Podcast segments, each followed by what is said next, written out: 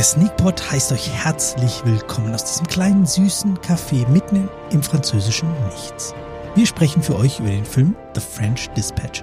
Mit mir her der Chef dieser beschaulichen Zeitschrift, das ist Christoph Perner. Salut, ça va? Ça va. Und der Künstler, das ist Robert Krüger. Ah, ich bin ein bisschen schüchtern wegen meiner neuen Muskeln. Ähm, Stefan Giesbert hingegen, wieso tragen die die Wand hinter dir weg? Ähm, ist ein verrückt gewordener Kunstgenie-Mensch, der heute aus dem Knast sendet. Ja, guten Abend.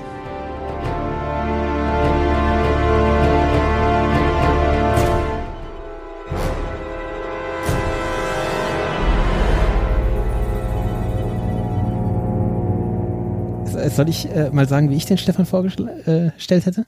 Ja. Ähm, Stefan Giesbert war für mich immer ein Professor für biologische Chemie. Nee, geologische Chemie, nicht biologische. Das äh, war, war doch eine, wurde doch als das vorgestellt, wo ich mir dachte so, war das jetzt ein Übersetzungsfehler äh, mit dieser geologischen Chemie? Ähm, oh, Wer wurde denn so vorgestellt? Das hätte ich, hätte ich das gewusst, hätte ich dich natürlich so vorgestellt. Ja, natürlich. Aber es hat natürlich wieder nicht geschaltet in meinem ja. Geochemie. Oder wer, wer, wer war das? Ich weiß es nicht, aber irgendwo habe ich das, und ich habe es diesmal so wie du gemacht, habe das aufgeschrieben. Das, das, das muss ich festhalten. Aber ja, aber es wurde ja wahnsinnig viel geredet in dem Film. Äh, geht einiges unter. was wurde denn, über was wurde denn alles so geredet? Boah. Wer von euch möchte mir das denn mal erklären? Ich, ich, ich jedenfalls das nicht. ja, also, das ist der neue Wes Anderson-Film. Und ich glaube, man kann mit Fug und Recht behaupten, es ist der, der, der Wes Anderson-sigste Film, den Wes Anderson je gemacht hat. Mhm. Ähm, Geschichte ist, dreht sich um, ein, um eine letzte Ausgabe einer, einer Zeitung, ähm, The French Dispatch, was eine, eine Beilage in einer Zeitung aus äh, Kansas ist, ähm, die daher rührt, dass irgendwie jemand da mal jemanden nach Frankreich geschickt hat, um, um so eine Beilage zu produzieren und er ist dann da geblieben und, und seitdem gibt's diese Beilage im Kansas irgendwie sowieso Standard, keine Ahnung, wie die heißt.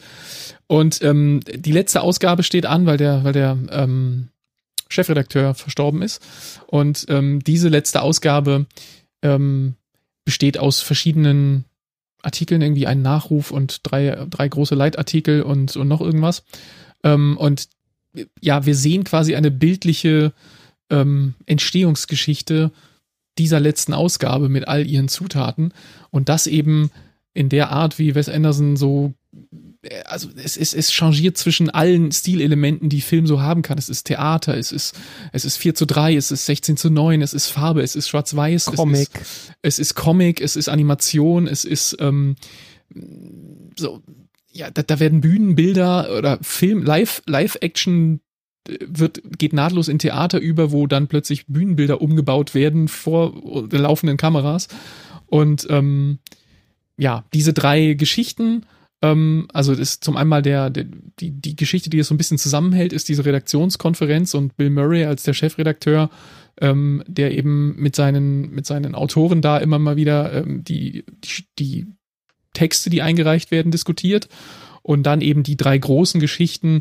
Ähm, die erste über einen äh, Künstler, der ähm, einer moderne Kunst, Expressionismus, wie auch immer, ähm, gespielt von Benicio del Toro, der im Knast sitzt wegen zwei, zwei Morden oder sowas und dort im, im Knast ähm, diese Kunst erschafft mit, mit seiner Muse, ähm, die, was seine Wärterin ist ähm, die von dem, dem Bond-Girl hier aus, aus Spectre und ähm, No Time to Die gespielt wird. Also, ähm, wie heißt sie? Lea Seydoux. Ähm, Tilda Swinton moderiert das mehr oder weniger auf so einer Bühne. Es ist auch schon eine völlig absurde ähm, ähm, Zusammenfügung von, von, von so mehreren Geschichtsebenen. Adrian Brody spielt so einen Kunsthändler, der ihn irgendwie entdeckt und, und versucht groß zu machen. Dann gibt's die zweite große Geschichte, da geht es um, die heißt irgendwie sowas wie ein, irgendwie Änderungen an einem Manifest oder so ähnlich, oder wie heißt es genau? Ich weiß es nicht, mhm. wie, wie genau der Titel ist. Revisions ähm, to Manifesto. Ja, Timothy Chalamet als junger französischer Revoluzer ähm, versucht dieses Manifest zu schreiben und Frances McDormand spielt eine ähm, eine Journalistin, die irgendwie da eigentlich versucht drüber zu berichten, aber dann doch mit ihm im Bett landet und irgendwie die, die Anhänge da zu diesem Manifest oder die Überarbeitung schreibt. Und ähm, alles sehr, sehr esoterisch abgehoben, was da so passiert. Und die dritte Geschichte, ähm, da weiß ich jetzt gar nicht mehr, wie die heißt. Äh, da geht's um einen, einen Journalisten, der auch äh, versucht hat, irgendwie über einen, über einen Koch zu berichten, der, der Koch im Polizeipräsidium dieser Stadt ist. Spielt ja alles in derselben kleinen französischen Kleinstadt. Ähm, und parallel, während er da versucht, darüber zu berichten, wird er in einen Entführungsfall, wo der Sohn des Polizeipräsidenten entführt wird, verwickelt und der, der Koch wird dann in dieser Geschichte recht wichtig in der Befreiungsaktion. Und darüber schreibt er das Ganze eingebettet in ein Fernsehinterview, wo er in einer, in einer Talkshow sitzt und darüber redet, ähm, wie, wie er das damals aufgeschrieben hat. Und ja, immer wieder zurückgeschnitten auf diese Redaktionskonferenzen, wo Bill Murray sich die Texte vorlegen lässt und so seine Anmerkungen dazu gibt. Ähm, sehr, wie, wie, ich weiß nicht, Stefan, du hast gesagt, ne? Oder, oder Christoph, in diesem Film wurde sehr viel geredet. Es ist ein unfassbar mhm. verlaberter Film. Und mhm. er ist voll von, von irgendwie, ähm, ja, so, so kleinen Witzen, die in allem Möglichen drin stecken. Ähm, diese Autoverfolgungsjagd in der letzten Geschichte fand ich phänomenal. wie das dann in dieses in Comic dann wird, im oder? Comic überging und wie, wie der Gag dann äh, mit dieser, wo das Auto auf der Brücke anhält und dann am Ende, wie es dann weitergeht und so. Also da, da waren so viele tolle Ideen in dem Film, auch so in, im, in, in allem, im Ton, im Visuellen, in, in, in, in, den, in den Sets und ähm, in Kamerabewegungen, aber es ist auch extrem anstrengend, ihm zu folgen, oder? Also jetzt habe ich ganz mhm. viel geredet. Wie, wie fandet ihr das? Stefan, willst du erst? Ich fürchte, dass du viel schimpfen wirst. Ich kann's ja, ich kann ja mal mein, mein vorgeschobenes Fazit schon mal, damit du weißt, in welche Richtung es bei mir geht. äh, ich fand's extrem ärgerlich. Stefan, jetzt darfst du erst mal. Mir? Ich habe ja mehr Spaß an sowas. Hm. Äh, wenn das so ein bisschen. Die, die Hoffnung nicht, hatte ich. Nicht, nicht immer. Ich weiß, ich hatte auch schon Filme, die äh, ähnlich plätschern waren. Äh, und hm, ja, auch, auch ein Problem das Plätschern. Wo ich mich dann total drüber aufgeregt habe. Nee, aber an irgendeiner Stelle hat er mich richtig gehabt und ähm, ich habe es einfach genossen, da zu sitzen und diesem, diesem Plätschern, diesem langsam meist belanglosen. Ähm, Äußerst belanglosen, ja. Ja, aber muss ja nicht. Also ich, ich hatte nie das Gefühl, dass ich jetzt gerne gehabt hätte, dass es, dass es dramatisch wird. Ich hatte nie das Gefühl, dass ich, dass ich jetzt hätte das ist, das jetzt, jetzt muss was passieren. Jetzt wäre hier jetzt Zeit für die große, den großen Showdown oder die große Dramatik oder die große sonst irgendwas. Ähm, ich fand's, ich fand's toll gespielt. Ich einfach so viele Schauspieler, die sogar ich erkenne. Ähm, ja, das ist ja für mich immer so, wow, da ist ja schon richtig jemand dabei, die, die kennst ja alle. Ja klar, aus allen seinen anderen Filmen. Ja, aber als ob ich mich an die anderen Filme erinnern könnte. Ja, es hat mich ein bisschen an den hier diesen Hotelfilm erinnert. Auch so dieses Gefühl, was der, äh, was der hinterlassen hat. Ähm, also von daher, bevor es losgegangen ist, hätte ich nicht sagen können, worum es geht. Also viel hängen geblieben ist nicht. Aber jetzt, wo es der Robert erzählt hat, äh, kam dieses Gefühl ähm, doch sehr angenehm wieder. Also ich fand das gut. Das hat mir Spaß gemacht. Mir hat keinen Spaß gemacht. Das war auch so klar, dass dir das keinen Spaß ja, machen würde. ja, aber auch so, so, oh, das ist nichts für den Christoph, der wird morgen schimpfen. ja, ich, also, mich hat es am Anfang äh, natürlich überwältigt, das ist klar. Das ist überwältigend, wie der das macht. Das ist ultra kunstvoll, keine Frage. Ähm, aber es ist eben überkünstelt. Also es ist halt extrem overstyled und überladen und ähm, wie, wie der Bob schon gesagt hat, da ist jedes Stilmittel drin, nicht, nicht nur ein paar, sondern halt alle.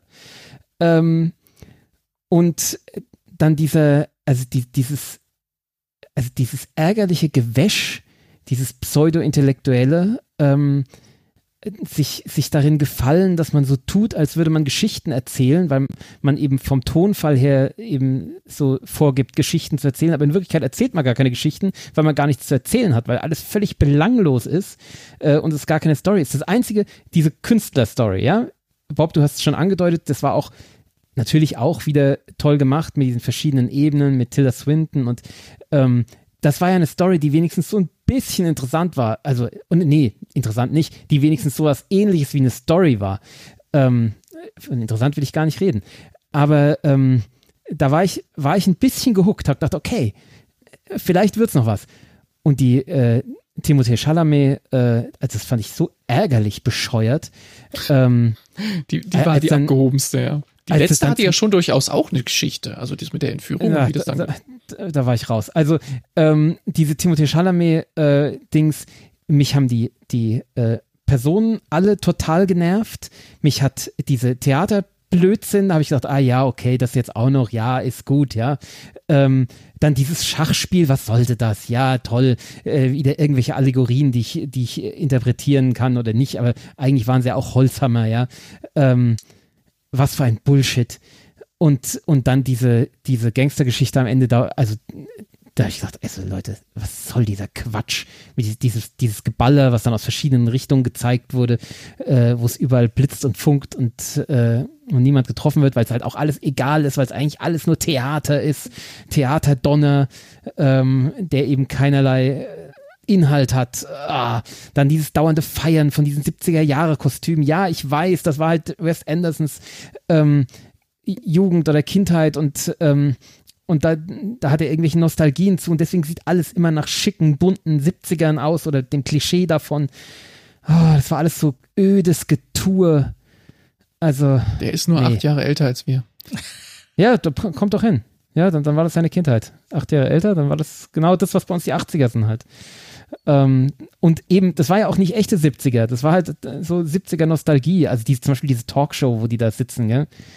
Äh, klar sieht das cool aus, aber es ist halt Getue, es ist Style over Substance. Und, Schlecht ah. sitzende ah. Anzüge bei Leaf Schreiber. Ja, ja ähm, super. Ja, ich fand, ich habe ihn gefeiert. Also, ich dachte, ja, cool siehst du aus. Und dann dachte ich mir, finde ich sofort auf die Metaebene, weil man muss ja bei Anderson auf die Metaebene gehen, weil es ja nur aus Metaebene besteht. Und dachte ich mir so, ja, es ist aber halt eigentlich Gewichse. Also ja, es ist halt nicht für ah. dich. Also ich meine, ja, ja, dass klar, ich dich jetzt klar, da reingezwungen ja, habe, das ist halt. Ja, ja logisch. Äh, äh, ja. Ja, und ich fand, es war halt so over the top, dass es halt den Kontakt zu Leuten wie mir, äh, die, äh, die halt nicht, die halt keine Fans sind, ja, verloren hat. Also Tiefseetaucher zum Beispiel habe ich noch ge genossen damals. Aber das war halt auch nicht so völlig out, ja. Also, und das ist halt jetzt reine Fanangeberei. Mhm. Ah. Ja, aber was heißt Fanangeberei? Ich meine, ähm, es war halt er hat halt, Story. Er hat halt diese Möglichkeit, das zu machen, was er zu seinem Markenzeichen gemacht hat und die Leute mhm. feiern ihn dafür. Und diese ja, Fanbase zu bedienen, ich finde daran ja nichts Verwerfliches. Dass du dir das jetzt halt angucken, ja, dass du dir das jetzt halt angucken musst, das ist halt für dich problematisch. Aber nee, das heißt ja nicht, dass das für, für Wes Anderson-Fans jetzt nicht das totale, äh, die totale Erleuchtung sein kann. Dann nee. kann ja dein Rant genau als äh, Hinweis ja. für, für Wes Anderson-Fans sein. Äh, so, okay, der Christoph regt sich richtig drüber auf. Dann gucken, gucken, ist gut. Lohnt ja, sich. Am, am, Ende ist das, was wir hier sagen, doch immer eine Geschmackssache. Also. Ja, ja, nee, klar. Aber ja, es, wir sortieren es halt seit 700 Folgen langsam ein. Genau. Also ich bin da eher bei, bei Stefan, aber ich finde auch, dass ähm, Grand Budapest Hotel, das war halt eine kohärente Geschichte, ja. ähm, die natürlich auch all diese Ausflüge und, und, und, und ähm, ja, so, so, so Wes Anderson-Nichkeiten hatte. Mhm. Ähm, aber, aber das war, das konnte man kohärenter gucken. Und das hier ist schon, das verlangt dir was ab. Das ist so wie ein, wie, wie ein, wie ein David Lynch-Film gucken oder ne? so, ja. Du musst, du musst dich darauf einlassen und wahrscheinlich muss man den noch ein zweites Mal gucken, um wirklich so noch mehr Details mitzunehmen und dann irgendwie das größere Ganze zu verstehen. Ja, und bei, bei Grand Budapest oder bei Tiefseetaucher äh, oder auch bei äh, hier bei diesen, ach, wie hießen die New Yorker da, diese Familie ähm, mit, den, mit dem lustigen Stirnband. Ähm, Hab's vergessen. Scheiße, wie ist der? Ach, ist egal. Ähm, das waren halt, das ist halt so ein Märchen. Da wird dir ein Märchen erzählt, was eben bunt ausgeschmückt wird und, und bunt angemalt ist. Und dann, dann kannst du das aber, ja, dann kannst du das konsumieren als eine, eine Märchengeschichte halt. Und hier ist es halt so eine Collage. Und wenn du halt nicht mit der, mit diesem bunt ausgeschmückten, wenn das nicht dein, dein Hauptziel bei dieser Sache ist, äh, dann wird es halt schwer. Also, Hm, ja. wie hieß denn Äh, dieser mein- Film mit den Royal, diese- Royal Tenenbaums oder was? Royal Tenenbaums? Ja, genau, die meine ich. Ja.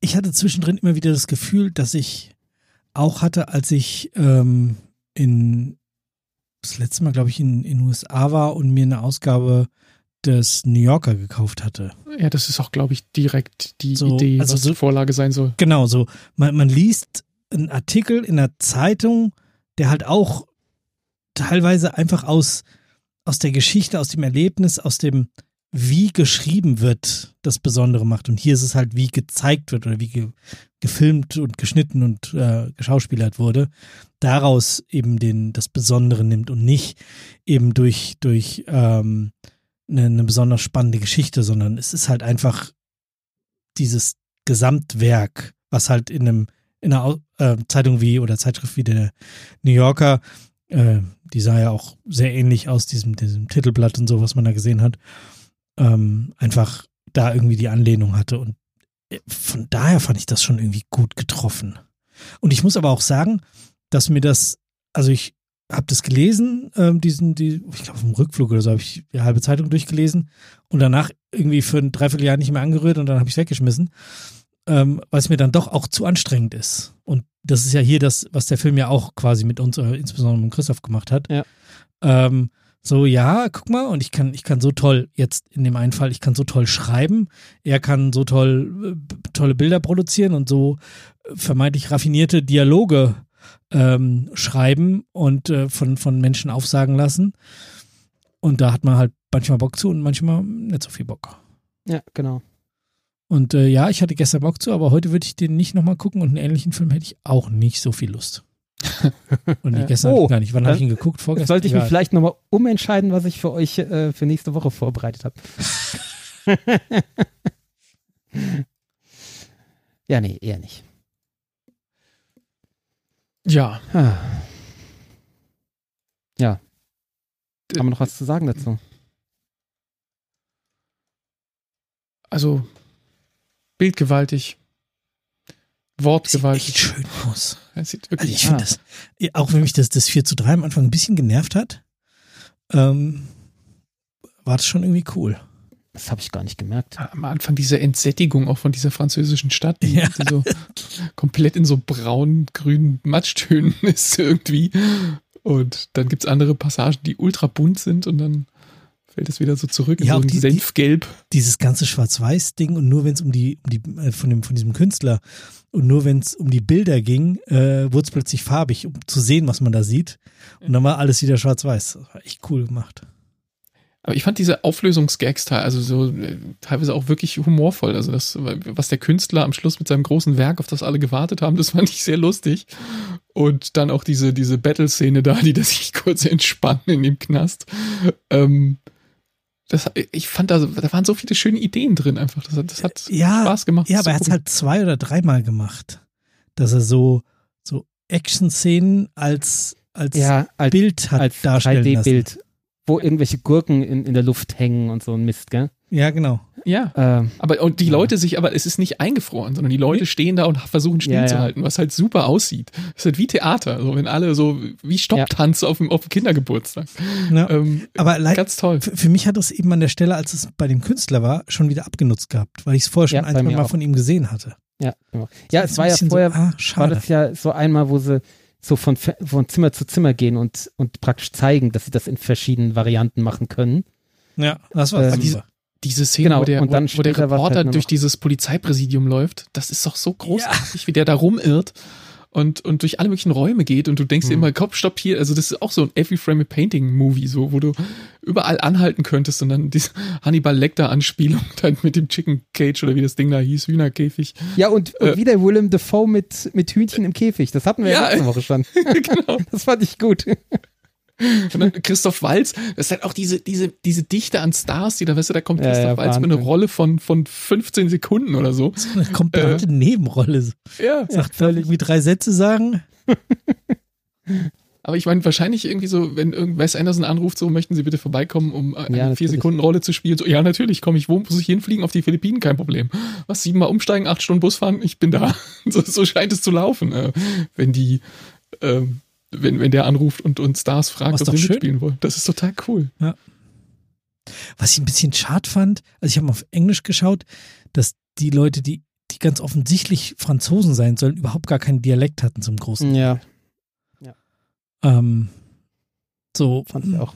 ach, wäre doch, wäre Ja. doch schön gewesen, wenn ihr entweder französische Darsteller genommen hättet oder einfach. Ja, manche haben ja Französisch gesprochen, aber Genau, ja, gut, komplett nicht. Französisch. oder fast oder so halb halb. Also die Genau. die Lea Seydoux hat ja mal so mal so. Ja, aber dann Ja. doch auch wieder fast akzentfrei, oder? Also warum lässt du dann nicht eben Ja, den, den Akzent für, für die Leute, die, die offensichtlich Franzosen sind? Ja. Gut, Christoph Walz hat einen deutschen Akzent, warum auch immer, macht ja nichts.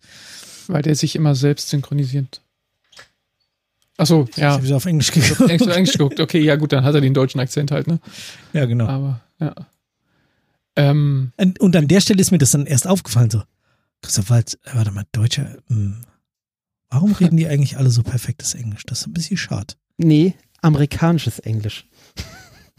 Das war auch das, was Ja, mich dann wieder Akzentfrei. wieder raus wieder rausgeholt hat, weil also dass diese ganzen Europäer so amerikanisches Englisch sprechen, habe ich irgendwann nee, ich schaue es dann doch auf Deutsch weiter. Ich habe auch erst versucht, es auf Original zu schauen und äh, bin dann wieder auf Deutsch gedappte gegangen. Weil ich meine, es wird halt auch so viel geredet. Entweder man liest unten mit oder man verpasst halt dann einen Teil, weil es halt einfach viel ist. Ähm, Ich habe es tatsächlich andersrum gemacht. Ich, mit meiner Frau am Anfang zusammengeschaut und ähm, die war großer Fan vom Budapest Hotel. Aber die hat dann irgendwann äh, zwischendrin gesagt, mein Kanal für Kultur ist, glaube ich, für heute voll. Ich gehe ins Bett. das sah auch schon so ein bisschen so aus, als ob sie so hypnotisiert war. Das war so, so eine stoischen Stimme. Und dann ist sie ins Bett gegangen und ab dem Augenblick habe ich dann auf Englisch umgeschaltet. Das war so ungefähr zur Hälfte des Films. Ist den anderen Weg gegangen. aha. Ähm, wenn ihr da jetzt, äh, ihr, euch beiden steht ja eure große Frankreich-Reise dieses Jahr noch bevor. Ui, Ähm, ui, ui, ui. Wenn ihr da jetzt hinterher reisen wollt, seid ihr leider auch in der falschen Region, so wie ich auch in der falschen Region war. Ähm, der ist in, jetzt weiß nicht, wie man das ausspricht, Angoulême, äh, äh, Angoulême, wie auch immer, in der Nähe von Bordeaux. Also wenn du auf der Autobahn von Paris Ja. runterfährst Richtung Bordeaux, dann kommst du da so in der etwas südlich von der Cognac-Region. Direkt mit der Autobahn quasi halb durchs Stadtzentrum. Als unsere Wahnsinn. frühere Wirkungsstätte. Ja, unsere frühe Wirkungsstätte. Wirkungsstätte. Dann Sieht aber äh, schön aus. Hübsch. kannst du dich da umschauen. Ja. Und äh, manche von diesen Szenen, ich weiß nicht, ich habe das glaube ich hier auch schon mal zum Ausdruck gebracht, dass ich in Frankreich immer das Gefühl habe, wenn man in Frankreich über Dörfer fährt, dass die Leute da alle unsichtbar sind und dass du auf so einem französischen Dorf kannst du ähm, durch, durch so ein drei Kilometer langes Dorf durchfahren an einem helllichten Tag und keinen einzigen Passanten sehen. Ähm, und das war hier auch manchmal so, manche so Szenen von den Straßen so, oder am Schluss, wo diese Ent Entführungssache da äh, ist, Gebäude, Fassaden und nirgends ist jemand. Irgendwo siehst du dann noch mal einen in die Tür huschen und dann ist alles leer. Da dachte ich mir so, ja, so sieht Frankreich aus manchmal. Sehr authentisch. Das, das hatten wir doch mal in so einem koreanischen Film, wo die dann auch in so einem, in irgendeiner französischen Stadt waren und irgendwie einer sollte, glaube ich, erschossen werden. Ja, genau. Und so, es war keiner rechts und links. Und, Äh, Genau. Und irgendwie am helllichten Tag haben die da so einen Typen durch eine Stadt gejagt und, oder durch so ein Dorf gejagt und keinerlei Passanten. Ähm, aber ja. da hat der Bob die Geschichte auch schon erzählt. Genau, da war- genau. Es, ist mir auch diesmal in, in, in, der Normandie wieder aufgefallen. Ihr könnt da ja gerne mal äh, drauf achten und meine Theorie auf die Probe stellen in euren Urlauben. Mal gucken, ob ihr den, den Eindruck teilt oder nicht. Gut, dann äh, brauchen wir noch Punkte für dieses Werk. Hm. Fang an, Christoph, dann wird's. Ja, du, genau, dann Ansteigend. machen wir so aufsteigend. Ja, es ist natürlich künstlerisch. Das ist das, was mich stört, aber das ist halt eine subjektive Sache. Ich gebe ja zu, dass es subjektiv ist, meine, meine Bewertung. Ähm, mir hat er halt nicht gefallen, aber grundsätzlich ist es schon Kunst. Das ist zu sehr Kunst für mich. Das ist das Problem. Ähm, deswegen, äh, ich gebe ihm nicht ganz schlechte Noten, aber ich gebe ihm 4,5. Weil es mir einfach nicht gefallen hat. Ich gebe ihm acht Punkte. Ich war deutlich mehr angetan als du und hatte am Sonntagabend auch richtig Lust darauf. Cool. Ähm, ich gebe ihm sieben. Ähm, ich fand ihn äh, optisch alles, was ich gesagt habe, schön und so weiter, aber ich fand ihn sehr viel anstrengender und er hat, ich habe mich ein bisschen schwerer getan, die Motivation komplett oben zu halten und Budapest Hotel hat mir deutlich besser gefallen. Insofern kann ich jetzt nicht irgendwas mit einer 8 oder 9 vorne vergeben. Bleibe ich bei sieben Punkten. Ja, und es war keine Rachegeschichte und es gab keine Schießerei. Also. Ah, Doch, gab's Schießerei sogar. gab's, Schießerei gab's, Ja, Autoverfolgung und wie? Jagd gab's, ähm, das war alles, alles am Start. Diese, diese Autoverfolgungsjagd mit diesem Typen auf dem, auf der Motorhaube und dann nicht mehr und dann doch wieder und so, also das, das hat mich sehr unterhalten. Die fand ich gut. Ja, gut. Äh, ich hatte ja letzte Woche schon angekündigt, äh, Ja. was wir diese Woche trinken könnten. Sazerac, oder? Sazerac. Obwohl es ja Sazerac. nur ein Name war, gell? Es hat ja, Ja, gar nicht hat nix, null, gar nichts. Aber der Typ heißt auch Herb, Herb Saint, also Saint. Kräuter mit Vornamen. Herb Saint Sazerac ist ein schöner Name für einen, für einen Autor, der bei, äh, beim French Dispatch Ich schreibt. denke, es ist ein, ein, ein, äh, Künstlername. Ach, Glaube ich schon. Ich glaubst du? glaube, der heißt Na nicht gut. wirklich so. Ich glaube schon. Nee, der heißt eigentlich Owen Wilson, das weiß ich ziemlich sicher. Aber wahrscheinlich ist das auch ein Künstlername, oder? Nee, weiß man nicht. Ich glaube schon, ja. Ich, das ist auch ein, nur ein alter Ego von, ähm, Von seinem Na, Bruder Luke? Wilson? nee, von hier Woody, wie heißt der, der seine, seine Stieftochter geheiratet hat? Ähm, na, Was? ey, also, ich komme halt nicht auf die Namen. Woody Allen. Woody Allen. Ach so, jetzt verstehe ich, was du meinst. Nee, tatsächlich heißt, oh, ist, ist der gleiche Jahrgang mehr oder weniger wie, ähm, wie Wes Anderson und heißt Owen Cunningham Wilson mit vollem Namen. Hm. Drei Tage vor mir Geburtstag. So, zum Drink. ähm, Gibt es jetzt bei uns allen Cesaric? So ernsthaft? Nee. Okay. Nee, ich trinke äh, Pastis. Ähm. Oh ja, passt sehr gut.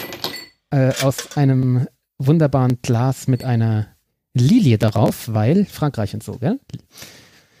Ähm, nicht, nicht Darmstadt. Wiesbaden. Wiesbaden. Ist Wiesbaden auch Lilie? Die Mhm. Darmstädter haben doch eine Lilie. Also der Fußballverein. Die Fußballer, ja. Und in Wiesbaden die ganze Stadt. Ah, okay. Ja, wahrscheinlich auch aufgrund irgendeiner französischen Besetzung, oder? Ist doch wahrscheinlich. Die Ja, vermutlich. oder? Ja, als ich da gewohnt habe, hatte ich auch ein Tattoo, äh, Tattoo auf dem Hintern.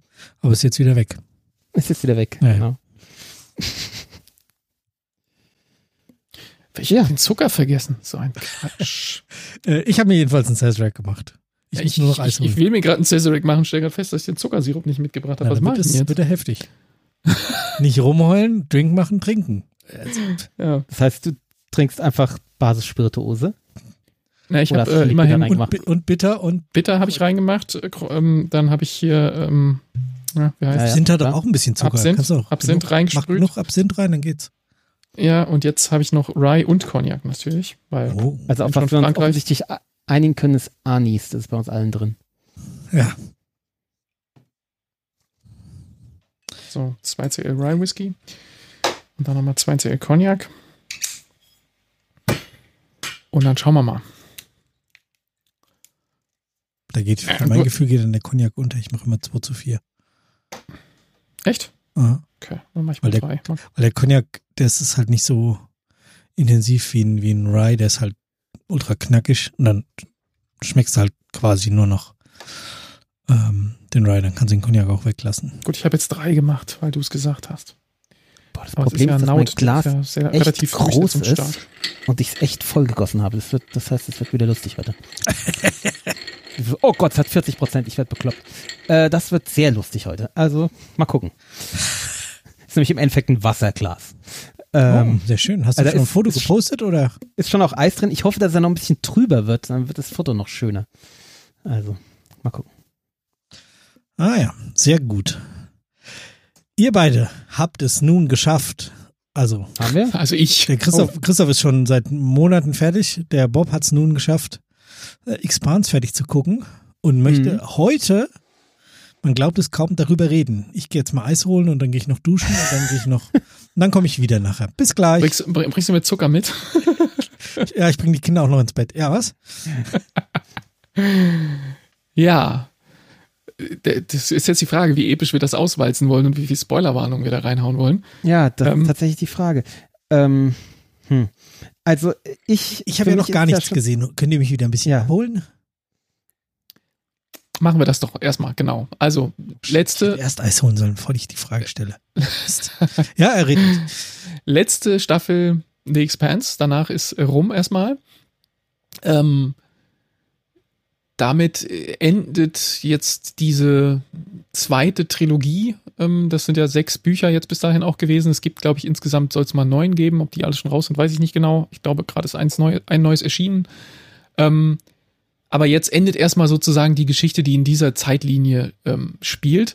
Wir sind zurückgelassen worden ähm, mit ja, diesem nach wie vor schwelenden Konflikt zwischen Mars, Erde und äh, den, äh, dem Belt, dem, dem Asteroidengürtel und den Bewohnern dieser jeweiligen Welten. Ähm, und das letzte war, dass die, die eigentlich immer unterdrückten Belter ähm, jetzt sozusagen einen, einen charismatischen Führer, Marco Inaros, bekommen haben, der es geschafft hat, ähm, Waffen in die Hand zu kriegen, mit denen er wirklich mal Schaden anrichten konnte auf der Erde und auf dem Mars und das auch getan hat.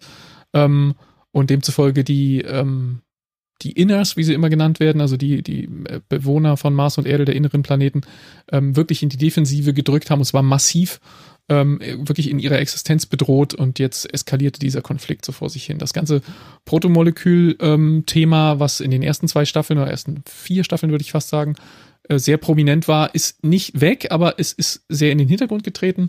Und wir sind jetzt wieder richtig bei politischen Ränkespielen und, und, und, und Terrorismus und Unterdrückung von Minoritäten und all diese Thematiken werden, werden hier auf der ganz großen ähm, Sonnensystemsbühne verhandelt, aber sind eigentlich doch sehr nah an dem, ähm, was, was wir so ähm, ähm, aus unserem Leben kennen, wie, wie Science Fiction immer ist, wenn sie, wenn sie gut ist.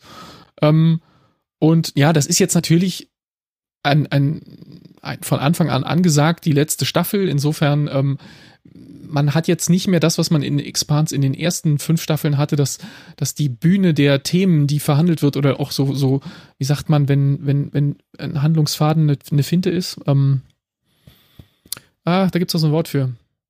Keine Ahnung. Der, der, der, der Red Herring, der rote Hering.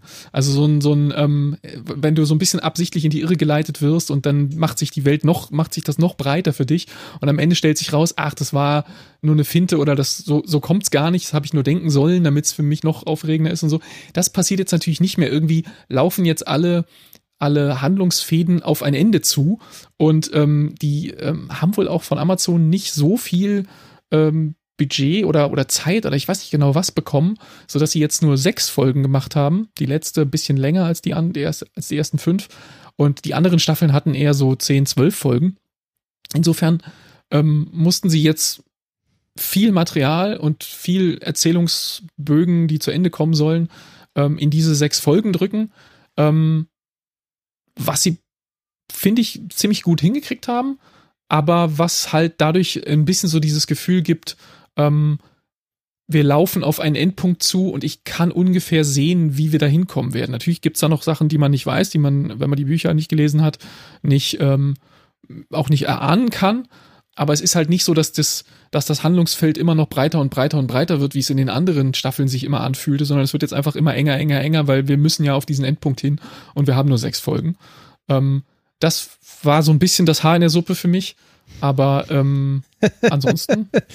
Ähm, warum macht man dann solche Seitengeschichten, die mit der großen Story gar nichts zu tun haben, die mit bisherigen, äh, mit der bisherigen, mit den bisherigen Staffeln gar nichts zu tun hatte, die auch überhaupt keinen Belang auf irgendwas haben, die einfach nur Lokalkolorit bringen bei einer Staffel, die nur aus sechs Folgen besteht. Also Du ich redest von Laconia. Ja, das mit diesem Tier, was, was irgendwie Tote erwecken kann.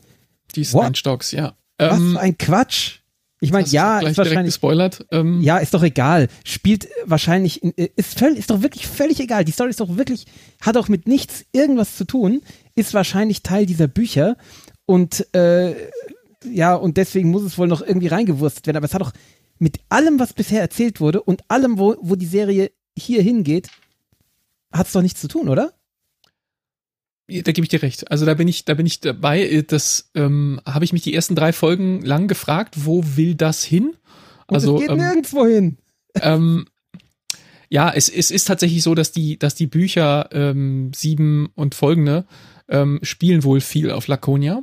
Und ähm, dort entwickelt sich sozusagen eine, eine nächste, ein Spin-off der Menschheit sozusagen, wenn ich das richtig verstanden habe. Ich habe die Bücher ah, noch nicht gelesen. Okay. Ich habe jetzt ganz vorne angefangen zu lesen, ähm, in, der, in der chronologischen Reihenfolge erstmal mit The Churn angefangen, also dieser Baltimore-Geschichte von, von Burton. Ähm, mhm.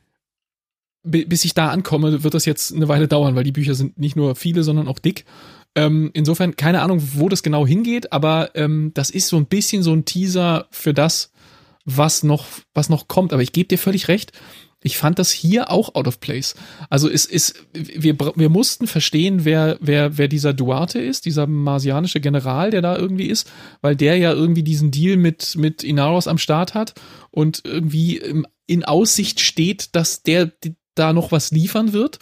Ähm, und, und, und das soll eine gewisse Spannung aufrechterhalten, aber dafür hätten wir die Geschichte am Boden mit dem Jungen ähm, nicht gebraucht. Es ist natürlich irgendwie, dann, dann ist noch Protomolekül in der Geschichte drin und ähm, wir, wir erinnern uns vielleicht an, ähm, oh, wie hieß der Junge? Quato? Qua, Qu ah, wie hieß denn dieser Junge? Keine der, der von, von, von, ähm, na, Jules Piamao zu diesem Hybriden gemacht wurde auf diesem, auf diesem Io-Mond. Ähm, der dann so ein bisschen ja, außer Kontrolle mich. geraten ist und ja, da irgendwie in seinem, in seinem, ja, ja der, an diese Story musste ich so ein bisschen mich erinnern, weil der, das schien jetzt hier so die Next Version von so einem Hybrid zu sein. Ähm, ähm, aber ja, wie du, du sagst, es ist, es führt nirgendwo hin, zumindest nicht für diese Staffel. Wenn es irgendwann mal eine Staffel 7, 8, 9 geben wird, ähm, mit vielleicht neuen Darstellungen oder, oder sicher wäre, dass es die geben würde, ja. Vielleicht kann es die ja irgendwann noch geben, äh, mit, mit anderen Darstellern, irgendwann in, in fünf Jahren, wenn, wenn, wenn Amazon der Meinung ist, ach, guck mal, was wir hier noch für ein Franchise rumliegen haben, lass doch daraus nochmal noch Geld machen. Ähm, würde ich ja nicht ausschließen, dass es irgendwann passiert. Aber da das jetzt nicht beschlossene Sache ist, sondern eher das Gegenteil, nämlich ist beschlossene Sache jetzt aufzuhören, ähm, genau. brauchte es das nicht. Ähm, nee also das steht so wohl in den Büchern und Strange Dogs ist auch ähm, der Titel der ersten Episode, wo das ja auch anfängt gleich, ist ja immer der Opener zu jeder Folge. Ähm, Strange Dogs ist der Name einer dieser Novellen, die so neben den Hauptromanen stehen und die sich genau um diese Viecher wohl drehen. Habe ich auch noch nicht selber gelesen, aber ähm, gehört da wohl dazu. Ähm, ich hätte es nicht gebraucht und ich bin da bei dir. Ich hätte diese Minuten lieber darauf verwendet, den, den, den Character Arc von, von Philipp noch ein bisschen klarer zu machen, ähm, weil das ist ja so einer der Hauptthemen, wie, wie der äh, an seinem Vater zerbricht. Ähm, da hätte man mehr Zeit drauf verwenden können. Man hätte am Ende die letzte Folge ähm, diese die, die, die Art, wie sie dann sozusagen den finalen Schlag äh, äh, sich ausdenken und so weiter mit den, mit den, äh, ich will's. Äh, äh wollen, wollen wir noch kurz, noch kurz ein, ein Fazit dazu oder? Achso, ja, dann machen wir noch kurz ein Fazit, genau, und dann. Also, ja, egal. Mach du mal dein Fazit. Ich, ich fand's unterm Strich, also gut, für mich ist es schon ziemlich lang her. Kann sein, dass einfach wenig geblieben ist. Aber ich kann mich noch erinnern, wie es damals war, als ich es fertig geschaut habe. Ich saß danach so und habe mir gedacht so, okay, das war jetzt schon irgendwie dünn. Es war schon so ein bisschen pseudomäßig, äh, so Ränkeschmiede und sowas. Aber eigentlich war es eine dünne Story, die man in drei Sätzen zusammenfassen kann äh, und für die es eben auch nicht mehr als sechs Folgen braucht, beziehungsweise für die es wahrscheinlich ähm, straff erzählt nur eine Doppelfolge gebraucht hätte. Das, ähm, nee, da gehe ich überhaupt nicht mit. Im Gegenteil. Fanboy bist. Ja, ja genau. Ja, ja, also ich fand, es ist einfach angefüllt mit, mit zu viel und, ähm, und eigentlich ist es nicht so viel. Es ist, ja, ich weiß nicht. Also mich hat es nicht so richtig geflasht, muss ich ganz ehrlich sagen. Ich habe mir gedacht, so, oh nee, da hätte ich lieber die letzte Staffel noch zwei Folgen länger, von mir aus auch drei Folgen länger gemacht. Und dann hätten wir alles auserzählt gehabt. Aber dafür jetzt so, so zu tun, als hätte man noch eine Staffel, aber es ist eigentlich gar keine. Äh, pff, das war mir irgendwie zu wenig. Also. Ja. Naja, also ist, ist, ähm, was ich gut fand, ist, dass äh, jetzt mal wirklich Spoiler-Teil. Ähm, äh, jetzt, jetzt also wirklich. Äh, warte, warte, warte. Ja, Gut, also da sind, da sind eine Menge, eine Menge äh, Charakterbögen noch drin. Also das ist jetzt das endgültige Auseinanderbröckeln von Marco Inaros, der, äh, und das war jetzt pun not intended, ähm, die, die, also sozusagen dieses, dieses, der, der, der Revolutionsführer, der ähm, plötzlich mit diesen Niederungen dessen, was er da erschaffen hat. Jetzt muss er plötzlich irgendwie für Versorgung sorgen und muss sich um seine Leute kümmern und so weiter. Und eigentlich gefällt er sich nur in der Rolle ähm, dessen, der irgendwie so, so motivatorische Reden schwingt und dann aber auch sich nicht damit befassen will, wie man jetzt irgendwie Essen und Wasser für die Leute ran, ran schafft. Ähm, dieser ganze Charakterbogen und wie seine Unterlinge so langsam begreifen, wem sie da folgen und, und, und was das mit denen macht und äh, wie dann neue Leute versuchen, sich in Stellung zu bringen, als Stichwort Rosenfeld, ähm, und, und wie dazu dann die Geschichte mit seinem Sohn, der quasi sich erinnert daran, was seine Mutter äh, eine Staffel vorher äh, über seinen Vater gesagt hat, da wollte er es noch nicht hören und jetzt fängt das an, in seinem Kopf zu arbeiten und langsam reinzusickern, dass sie möglicherweise viel mehr Recht hat, als er sich das je eingestehen wollte.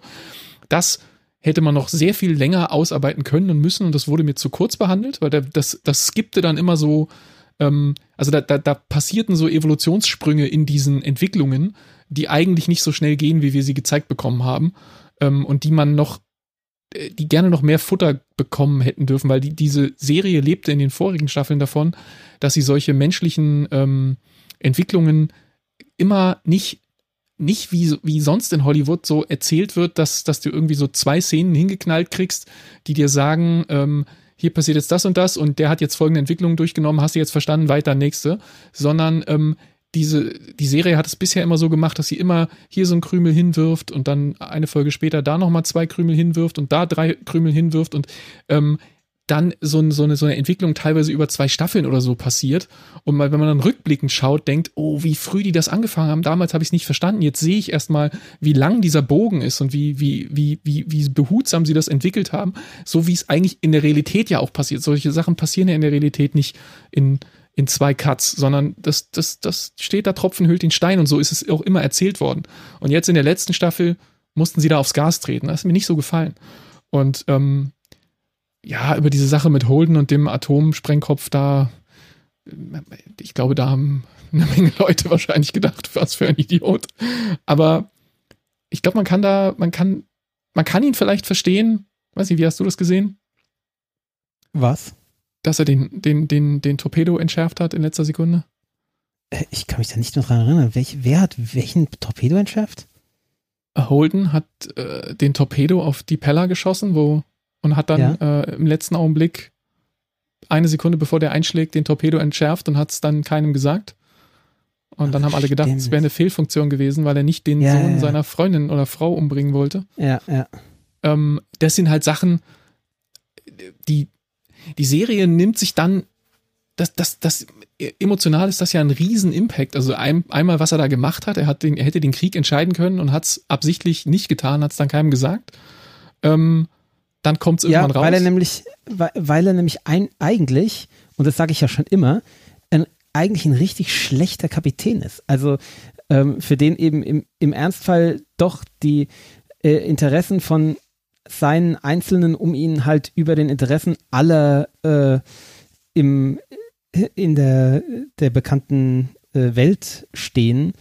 Und ähm, also er, der trifft ja immer schlechte, also oft schlechte Entscheidungen und kommt damit Was? aber immer irgendwie, ja, ich finde schon. Ich finde, er trifft eigentlich ganz oft schlechte Entscheidungen und kommt damit aber irgendwie durch, durch Glück oder durch, äh, durch ihm zugeschriebenes Charisma oder Können oder so. Ich, also ich empfinde bei ihm nicht, dass er, also ich glaube dem das einfach nicht, dass der irgendwas kann. Für mich ist er einfach so ein flacher Charakter.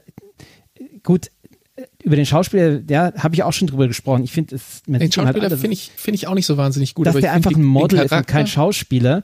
Und ähm, ich finde aber auch den Charakter problematisch geschrieben. Und also gerade das Ende, äh, also bitte, dass man dieser Pfeife dann äh, so, hier, mach du doch alles, hier, ich, wir, wir können uns nicht einigen, äh, wer die, äh, die Macht haben soll, dann geben wir es doch der größten Pfeife, die am Tisch sitzt, ja, und das ist halt der. Und dann guckt er ein bisschen großäugig, oh, was mache ich jetzt damit? Naja, gebe ich es an irgendjemand anderen weiter, äh, den ich für, für geeigneter halte. Also, Oh, Aber das ist so, das ist so, so missinterpretiert. Das ist so unfassbar. Ja, ich, ich weiß, das wird so interpretiert, dass er die alle ausgetrickst hat im Endeffekt, äh, dass, dass er das so eingefädelt hat, dass da am Ende die Macht bei der richtigen Person landet und durch, durch sein äh, taktisches Geschick, bla bla bla. Aber das nehme ich ihm nicht ab. Dann hätten sie irgendjemanden hinsetzen können, dem man auch abnimmt, dass er taktisches Geschick hat. Der Typ ist einfach ein Model, der einfach guckt. Mehr macht er ja nicht. Der bewegt sich ja nicht mal. Oder der, der hat ja keine Mimik, der, der guckt einfach immer nur. Also, ah, ich finde den unerträglich. ich finde den bei dem Schauspiel, also trennen wir mal den Schauspieler von der Rolle, also von der von der Figur, wie ist sie ja, geschrieben Das ist halt schwierig. Dann, ich weiß nicht, wie ich die Rolle empfunden hätte, wenn es ein überzeugender äh, Taktiker gewesen wäre, also ein Schauspieler, der das überzeugend darbringt.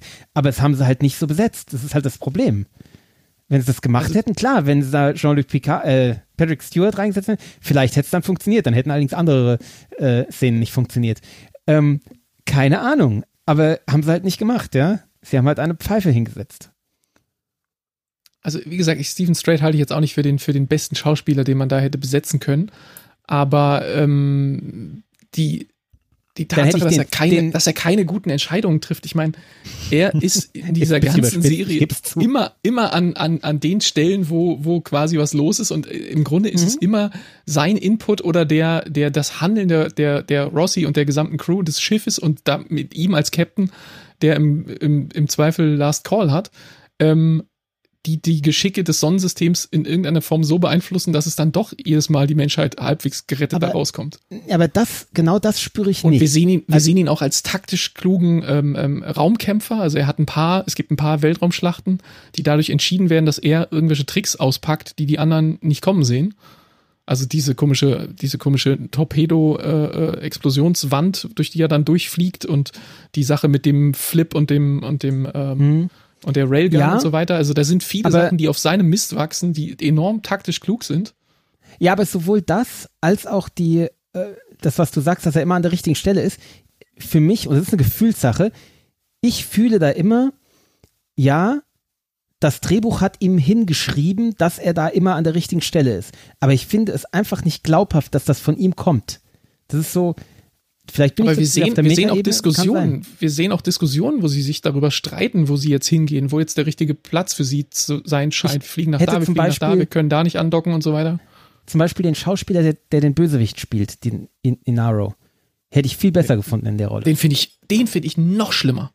Findest du? Den finde ich, ja, also jetzt in der letzten Staffel, wo es, wo es darauf rausläuft, dass er nur hohle Phrasen drischt. ja, und, natürlich. ähm, aber die sind ihm und- auch in den, Na in den Mund gelegt, gell? Nein, nein, ich meine, wo es darauf rausläuft, dass er nur noch hohle Phrasen drischt und er ähm, im- am liebsten pathetische Reden hält, erklärt das ein bisschen die Darstellung dieser Figur in der fünften Staffel, wo es mich unfassbar genervt hat, dass dieser Schauspieler im Grunde die ganze Zeit nur eins macht, pathetische Reden halten. Klar, vielleicht wussten die halt schon, wo es hingehen wird. Ähm, Ich meine, da falle ich vielleicht auch äh, einfach rein, weil ich den einfach attraktiver finde. Das kann ich sein. finde dass ich den da einfach. ich weiß, ja, fuck, Find den ich finde ich so schmierig, den finde ich so Ja, schmierig. Ah. Also, äh, Aber das, das ich, muss ich, er ja sein in der Rolle. Also das, da, da ist er Ja. besetzt. Aber der, also die Art auch, wie er, wie er seine Reden betont im Englischen, wie er, wie er spricht, ähm, das äh, Auch den Alex hätte ich besser gefunden Ki- als Kapitän. Alexander geht mir nicht, geht mir nicht runter. Naja, Alex ist ja rausgeschrieben worden wegen Ja, ja. Äh, Sexual Predatory Sachen, Ja, ähm, wo, wo die ganze äh, Geschichte dann auch ein bisschen ähm, vom Buch abweicht wohl. Äh, Mhm. Nach dem, was ich so gelesen habe. Ähm, Alex lebt ja im Buch äh, noch. den haben sie echt Zeitpunkt. abrupt rausgeschrieben in der letzten. Ja, das, das haben sie auch. Mann, oh Mann. das haben sie im Grunde auch mit Material gemacht, was sie schon gedreht hatten. Gell? Das ist dann nur noch äh, Mhm. Voice-Over und ein bisschen CGI-Blut und ein Standbild quasi, mit mehr oder weniger, sag ich mal. Ähm, äh, das war so natürlich nicht gedacht gewesen, als war schon abgedreht gewesen zu dem Zeitpunkt, wo die, wo die ganzen Vorwürfe hochgekommen es war, sind. es war sehr bewegend in der letzten Staffel. Also es war wirklich, ging, ging nahe, fand ich. Weil es halt auch so überraschend kam. Also, Richtig. Und was ich gut fand, dass, dass die Serie es an der Stelle schafft, zwischen der Rolle und der Figur zu trennen. Also so sehr äh, der Name ähm, Cass Ann war, also der Schauspieler, jetzt in, an diesem Set wahrscheinlich in keinem guten Ton mehr klingt mhm. ähm, und, und, und niemand mehr sozusagen mit ihm irgendwie, weiß ich nicht, in ja, Verbindung hat gebracht das werden will oder irgendwas. Set stattgefunden oder was? Oder?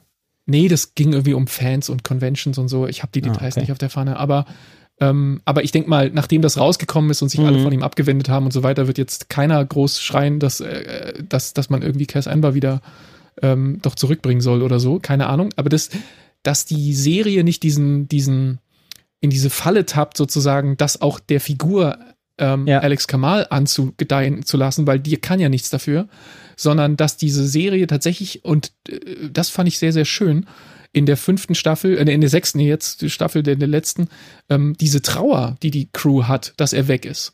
Ähm, Ja. Der tatsächlich relativ dafür, dass sie sich so hetzen müssen und so viel Zeit, äh, äh, so viel Zeug in so viel wenig Zeit packen müssen, sich immer wieder diese Momente nehmen, wo irgendjemand stehen bleibt und diesen Namen auf dieser Plakette liest und dann fliegt die Kamera so kurz zwischen dem Gesicht desjenigen, der da so ein bisschen verträumt auf diese Plakette guckt, den Namen liest.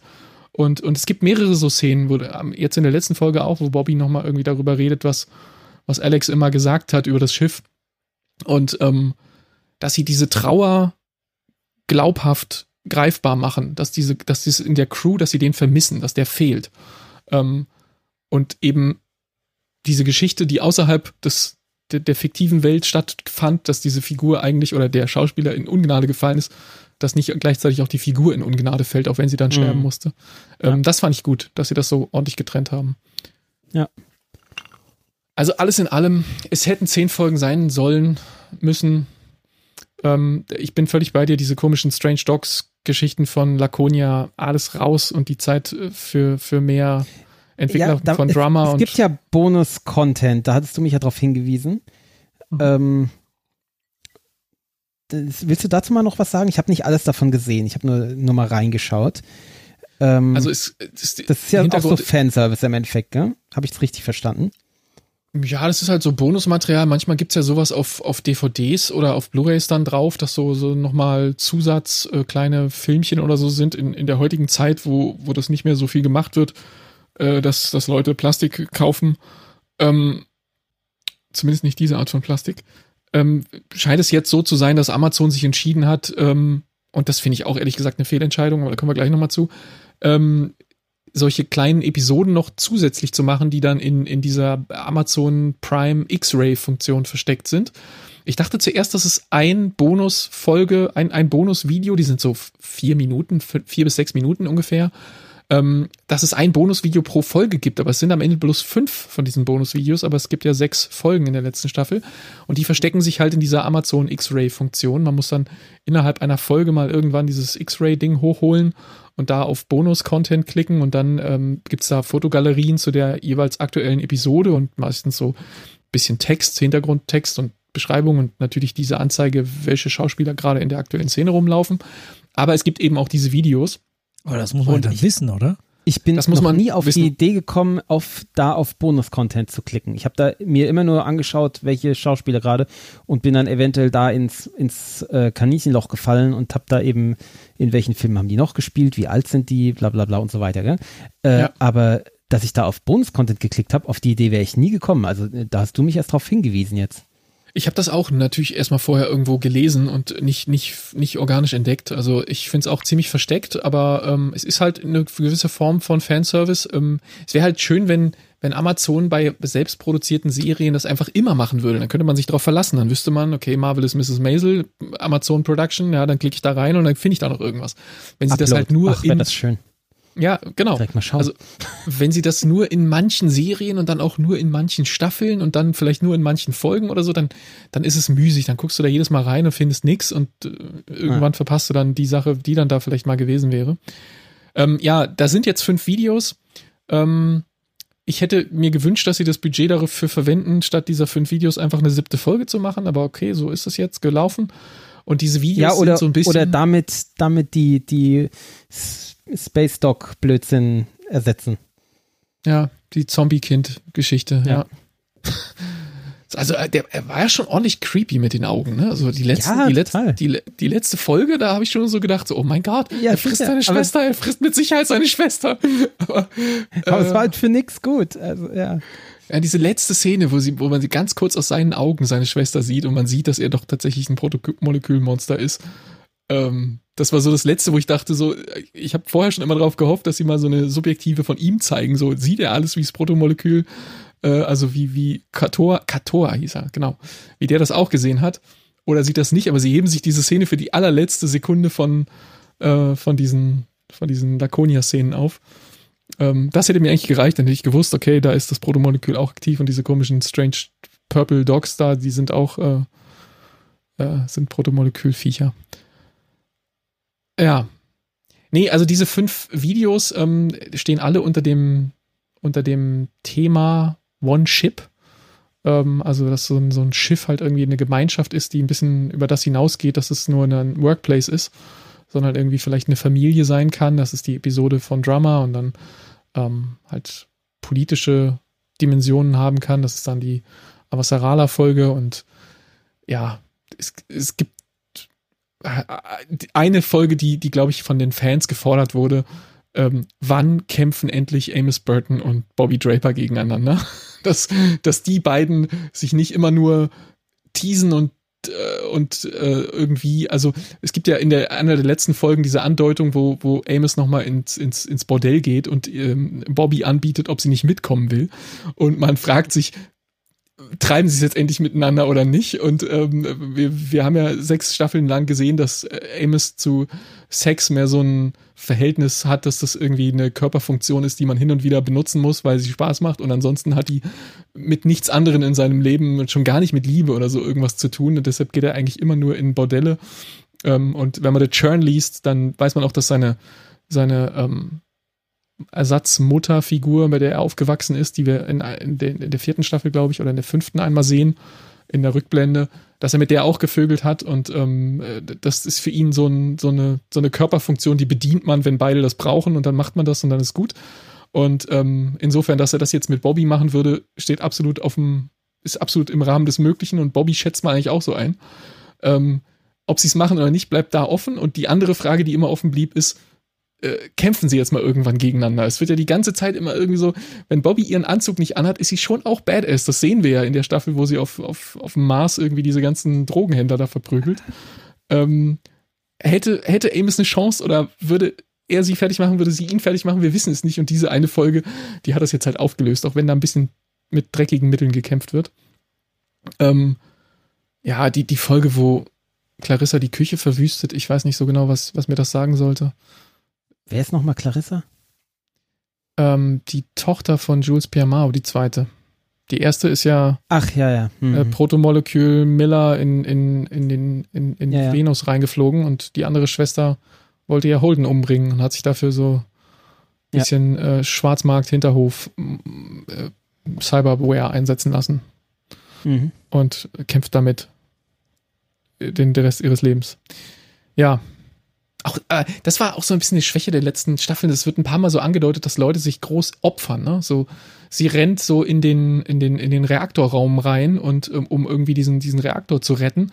Und man denkt sich, okay, sie wird jetzt ihre Mods aktivieren und wird diesen Reaktor retten und wird sich äh, so äh, ähm, Spock-mäßig ähm, da noch an so einer Scheibe und dann kriegt sie Space-Krebs und ist tot oder so.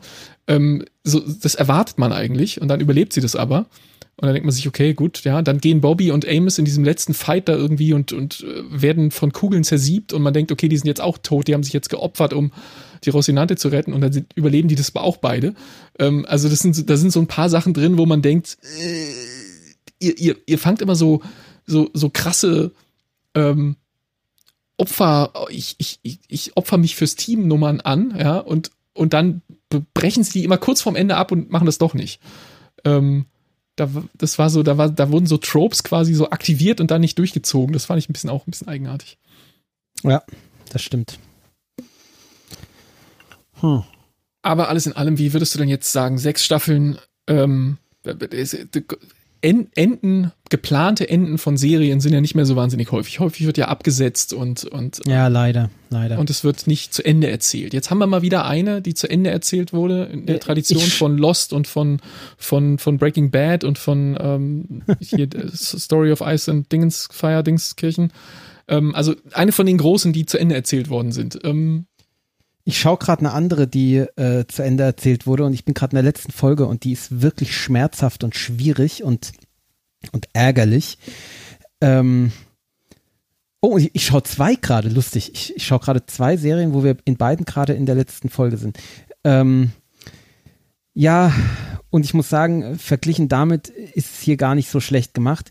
Ähm, ja, ich habe schon angesprochen. Ich finde einfach diesen, diesen Abschluss-Gag, wie er dann, die, diese Finte, die er dann macht, um, um die Macht am Ende zu verteilen ähm, oder zu bündeln, wie auch immer, äh, das fand ich angestrengt.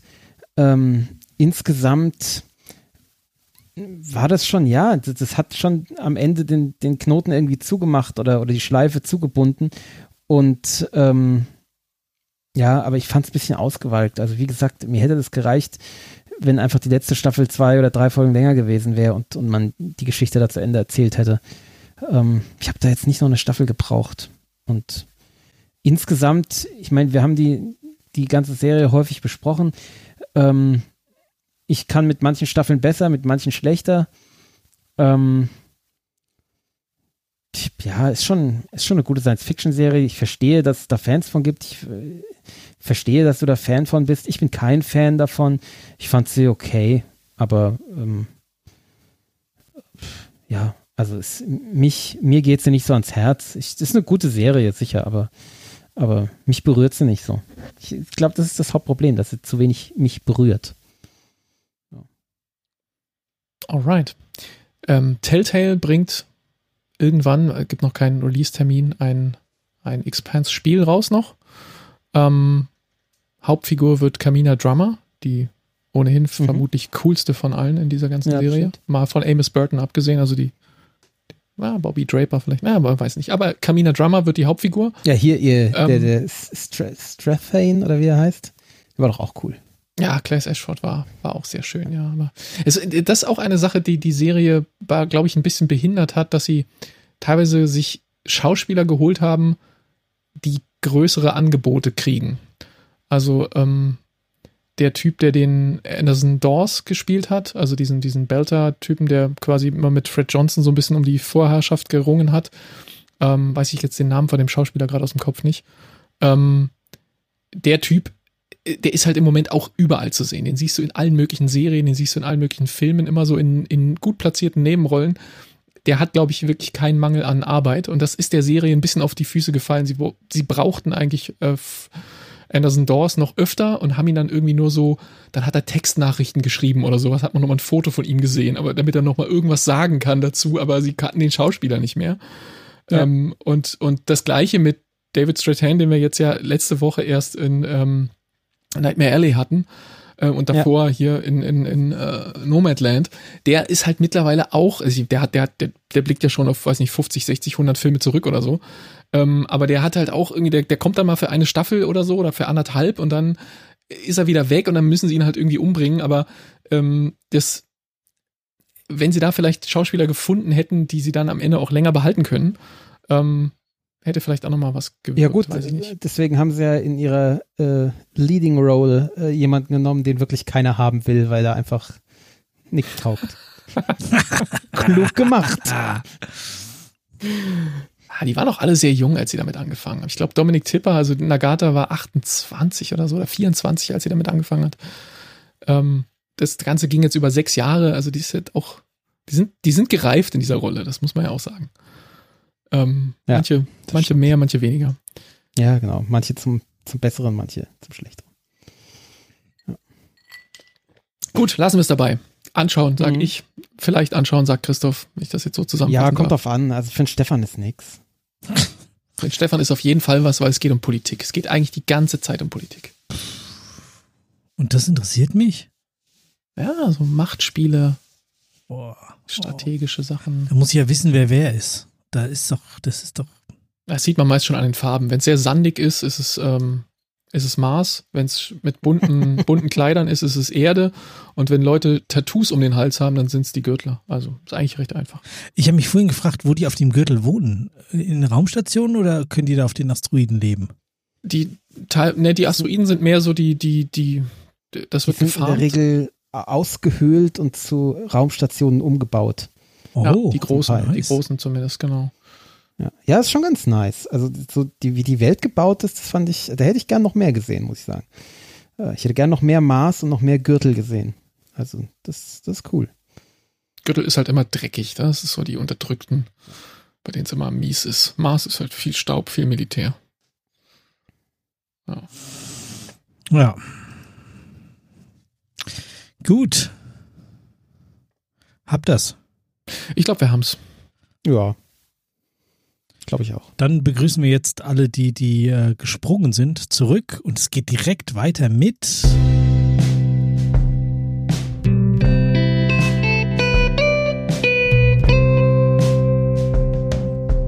Jazzwitz der Woche.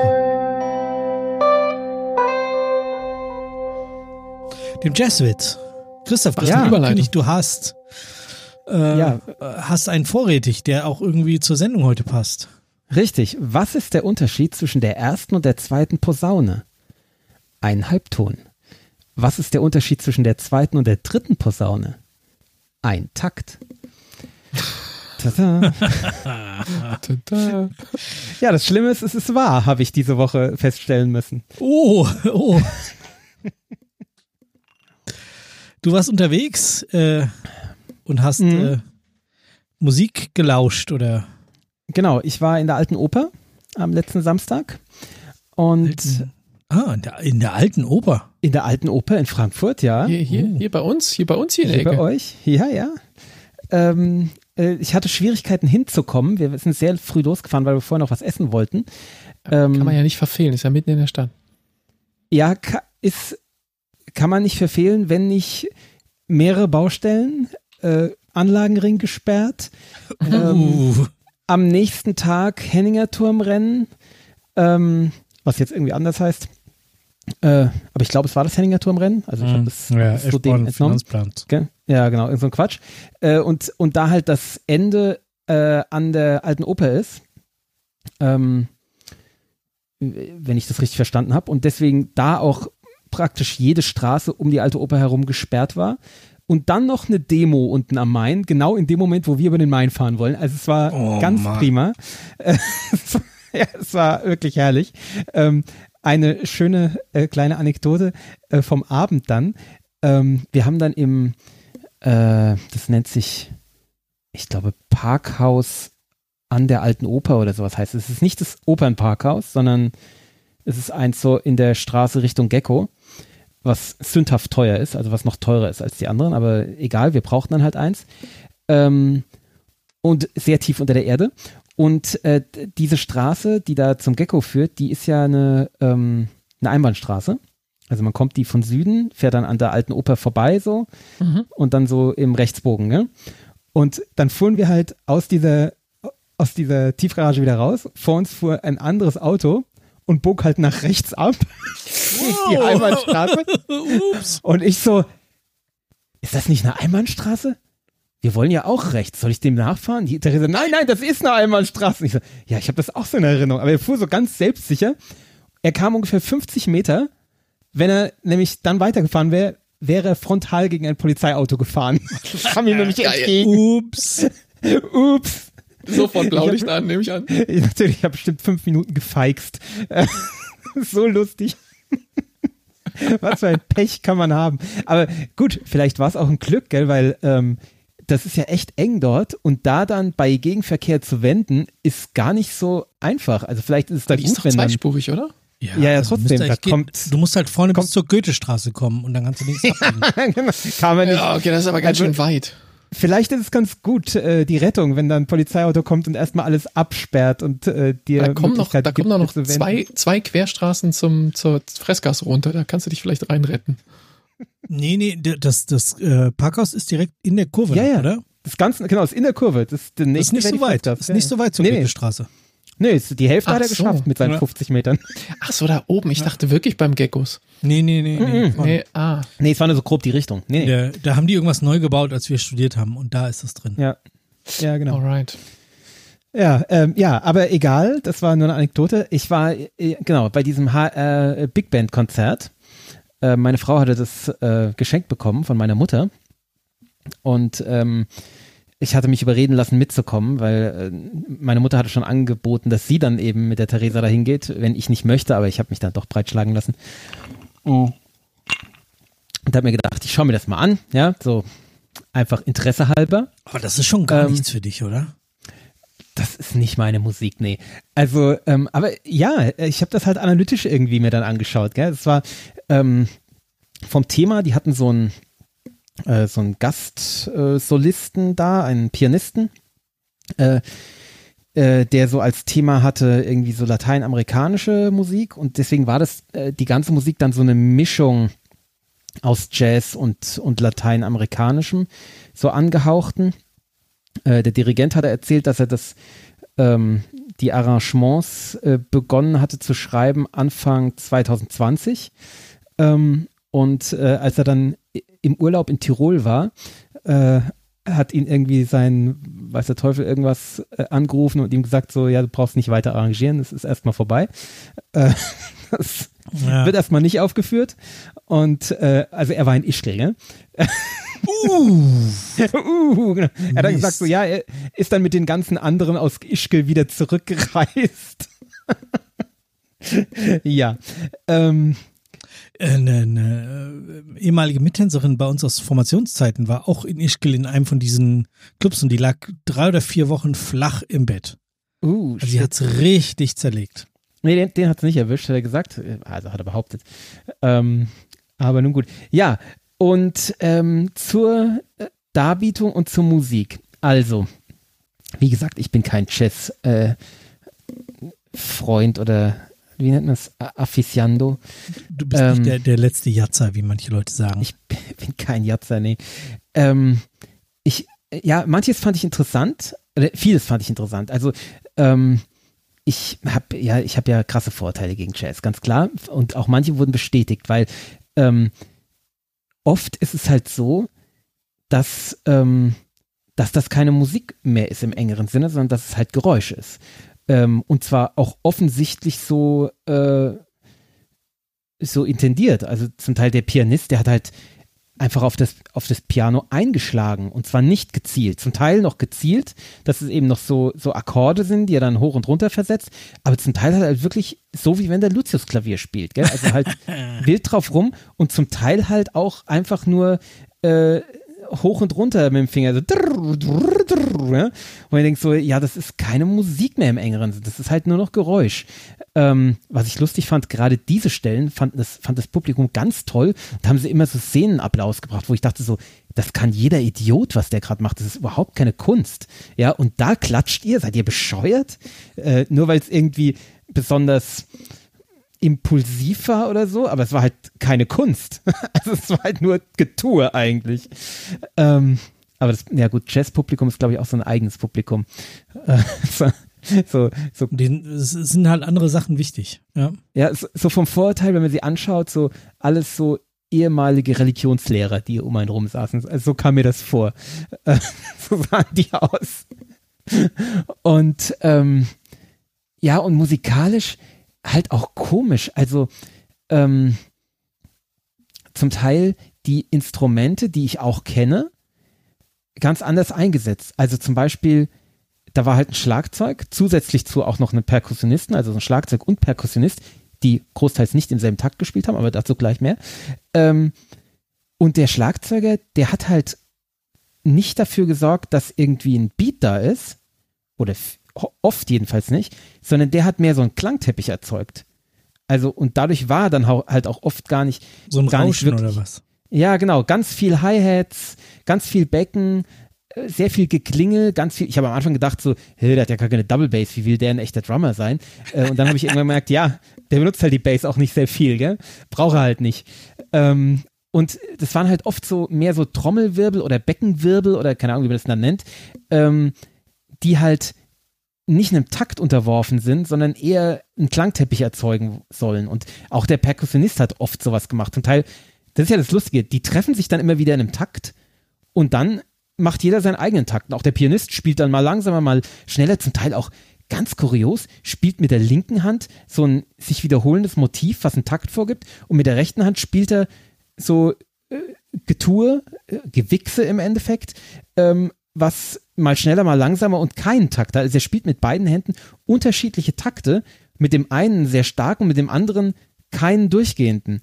Was natürlich dann Kunst ist, was natürlich schwer zu spielen ist, weil das muss man in seinem Hirn ja erstmal hinkriegen. aber das ist halt auch nicht das, was ich unter Musik verstehe. Ja, klar, weil ich halt ein Spießer bin, ist schon, ist mir klar. Äh, wir schon. Ähm, aber das ist halt, für mich ist halt klar, ich bin halt auch ein Fan von Barockmusik. Das ist, das ist halt meilenweit davon entfernt, ist mir klar. Das ist Unfug, das ist alles kompletter Unfug, was die spielen, im wahrsten Sinne des Wortes, weil es halt nicht fugischen Regeln folgt oder irgendwelchen musikalischen Regeln. Es ist halt sich ausleben, es ist Geräusch, es ist Gewichse, ähm, ganz seltsam. Aber ja, äh, war auch mal schön, sowas kennenzulernen. Oder auch der Gitarrist. Ich habe den, ich habe zu Theresa gesagt, hörst du den Gitarristen? Also ein E-Gitarrist, gell? Hörst du den Gitarristen? Und sie, ja, ja, ich höre den.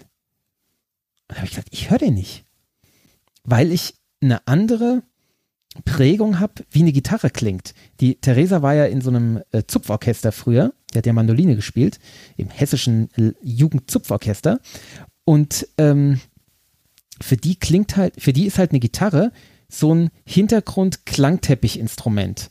Was es ja in der Popmusik oder in der Rockmusik auch häufig ist, aber in ja. der Rockmusik komm, kommt dann eben noch die Leadgitarre dazu, die dann eben auch so Solo-Gewichse macht, äh, wo, was dann eben prägend ist für ein, oder, oder ein Riff, ja. Und das war da ganz selten. Ich meine, der hat ein, zwei Soli gespielt, da ist es dann auch genau das Gleiche, was der Pianist halt auch macht, was ich auch Getue finde. Ähm, aber oft hat man ihn einfach nicht gehört, weil er ein komplettes Hintergrundinstrument ist. Im Gegensatz dazu, der Bassist, häufig mit Kontrabass, den hat man immer gehört, weil der im, eher so ein, so ein Melodieinstrument dann war, was so. ich cool finde. Ja, also, der hat aber nicht den Takt dann vorgegeben. Doch, zum Teil auch den Takt, aber zum Teil auch einfach sowas, was man Melodie nennen könnte. Also mhm. so das Motiv. Was ich super cool finde, weil ich Bass halt cool finde. Ähm, aber das war so eine verdrehte Welt, gell? In der Rockmusik ist es genau andersrum. Ähm, ja, also fand ich, also ich fand da ganz viel ganz spannend. Ähm, auch, auch die, die ähm, Posaunisten und, und, und Trompeter fand ich, hat mir gut gefallen. Also gerade so gedämpfte ähm, Posaunen und gedämpfte Trompete, also es war das, was ich sonst immer nur so in, im Extrem kenne, so aus Filmen und so, wo so dieser extreme Dämpfer drauf ist. Aber es gibt wohl auch so Dämpfer, die nicht ganz so stark dämpfen, dass es eben nicht so, so fast weg so ist. Quäkend, so ja. quäkend wird, sondern dass es eben einfach so, ein, so angenehmer wird, so ein bisschen gedämpft halt. Ähm, und das hat mir wirklich gut gefallen. Und dann aber auch, wenn die Soli gespielt haben, also da war einer, der hat, der hat wirklich nur so reingequäkt. Der hat so, blöd, blöd, blöd. Und äh, Publikum ist ausgerastet, wo ich dachte, ey, der verarscht euch doch. Was soll denn das? Und am Ende ist er auch so, so mitten in so einem Quäken, hat er abgebrochen und ist weggegangen mit gesenktem Kopf. so, es war einfach nur Verarsche. Und ich mir dachte so, ja, okay, ist lustig, aber ist halt nicht Musik. Ähm, ich weiß nicht, ich bin einfach kein Jazzer. Er nicht, aber das hast du ja schon das eine oder andere Mal erzählt. Hier. Ja. Aber es war spannend. Also war eine ganz andere. Und äh, was der Theresa aufgefallen ist, ich habe es erst gar nicht so verstanden. Ich habe ich hab's erst, ich konnte es erst gar nicht so glauben. Äh, hat, sie hat gemeint so, warum sind da keine Frauen dabei? Dann habe ich gesagt, hm, vielleicht ist das irgendwie ein Beruf, der irgendwie, hm, weiß nicht, sich nicht so vereinbaren lässt oder so. Und dann habe ich gemeint, ja, Moment, aber von 17 Leuten keine Frau, das kann nicht sein. Ja, also das, das muss halt Absicht sein. Und da habe ich halt gegoogelt und dann steht ja, also bei Wikipedia, die H3 Big Band ist bis heute eine reine Männer-Kombo. Äh, nur, nur die Solisten sind manchmal Frauen. Was eigentlich echt komisch ist in der heutigen Welt, oder? Ja, es ist halt irgendwas Geschichtliches. Ja, aber also ein bisschen, also bisschen strange ist das schon, oder? Ja. Also es ist nicht mehr so ganz. Es, es, ist ja bestimmt nicht so, dass keine Frau da mitspielen will, oder? Also das finde ich ja, schon. Genau. Also in der heutigen, Vermeintlich sind sie da nicht gut genug, oder? Genau, in der heutigen Zeit eine, eine, komische, komische Entscheidung, oder? Also erstaunlich, dass das Ein einfach so durchgeht noch, oder? Ja. Bob, wir haben die doch auch mal zusammen gesehen, oder? Bei so einem ähm, Frankfurt-Konzert-Dings im Ja, Zoo mit, mit Patrice zusammen. Nee, in, in der Messehalle, glaube ich, war das. Oder in ja, irgendeinem Messe-Seitengebäude oder so. Ich war auch mal im Zoo, im Friedrich-Sowieso-Haus, wie heißt es da? Friedrich äh, bla bla bla mhm. Halle. Aber da habe ich nicht die HR Big Band gesehen, glaube ich. Hm, ich hätte gedacht, dass Also ich weiß, dass die da die Big Band irgendwo im, im, in der Nähe vom Zoo, in, in, im Maritim oder irgendwo da in, in so einem Saal, es war nicht die Festhalle, irgendein anderer Saal, äh, dort mal gesehen habe mit Patrice. Und das Lustige an diesem Abend war, dass ähm, die, äh, dass die nicht keine Gelegenheit hatten, gemeinsam zu proben. Ähm, und zwar gar hm. nicht. Und ähm, dann halt irgendwie so, ja, die, die Big Band hat vielleicht irgendwie die, die, die, weiß nicht, die Notenblätter von den Patrice-Songs mal irgendwann bekommen, aber die haben nie gemeinsam geprobt. Und dann sind halt so zwei Welten aufeinander geprallt von äh, große Big Band kann Dinge spielen, die auf dem Notenblatt stehen und kann vielleicht auch damit umgehen, dass jetzt ein Solo folgt von irgendeinem äh, Musiker und im Hintergrund machen die anderen irgendwie den, das Hauptthema weiter oder sowas in der Richtung. Aber womit ja, sie nicht umgehen können. anderes. Oder ja, gut, das sagst du. Äh, aber womit sie nicht umgehen können, ist ähm, ein, ein, ein Sänger vorne zu haben, der Zeug singt und dann, wenn er der Meinung ist, dass das Publikum jetzt gerade gut mitgeht, dass er diese Strophe dann einfach oder diesen Refrain einfach noch mal vier Umdrehungen verlängert und ähm, sich dann irgendwann mal bemüßigt, den, den Song hinten aus abzubinden ähm, und irgendwie so, so, so, weiß nicht, so Cues, die er vielleicht seinen Musiker normalerweise auf der Bühne gibt, die die verstehen, dann mhm. vielleicht doch nicht immer beim allerletzten Musiker noch ankommen von der Big Band. Das, es gab oh, ständig so Abstimmungsschwierigkeiten. Das war sehr unterhaltsam. Das weil wundert mich. Weil, weil hier oh. wirkte es so, aber das kann natürlich auch einfach arrangiert gewesen sein. Hier wirkt es so, als würden die so völlig frei, so äh, mal wie, wie lang es dauert, so lang dauert es und dann wird halt hier noch ein bisschen rumgeeiert und also, ja gut, aber wenn der, wenn der Typ sich vorne darauf verlässt, dass im Hintergrund seine Musik, auf die er singen will, weiterläuft. Ja gut, da und, kann er sich überhaupt nicht drauf verlassen bei denen. genau. Und äh, das, das führte dann zu so Abstimmungsschwierigkeiten, die dann versucht wurden, so zwischen dem Dirigenten oder diesem, diesem, diesem äh, Big Band Leiter mhm, da vorne ja. und, und Patrice als, als Sänger und Artist, der vorne stand und sein Gesicht dafür hingehalten hat.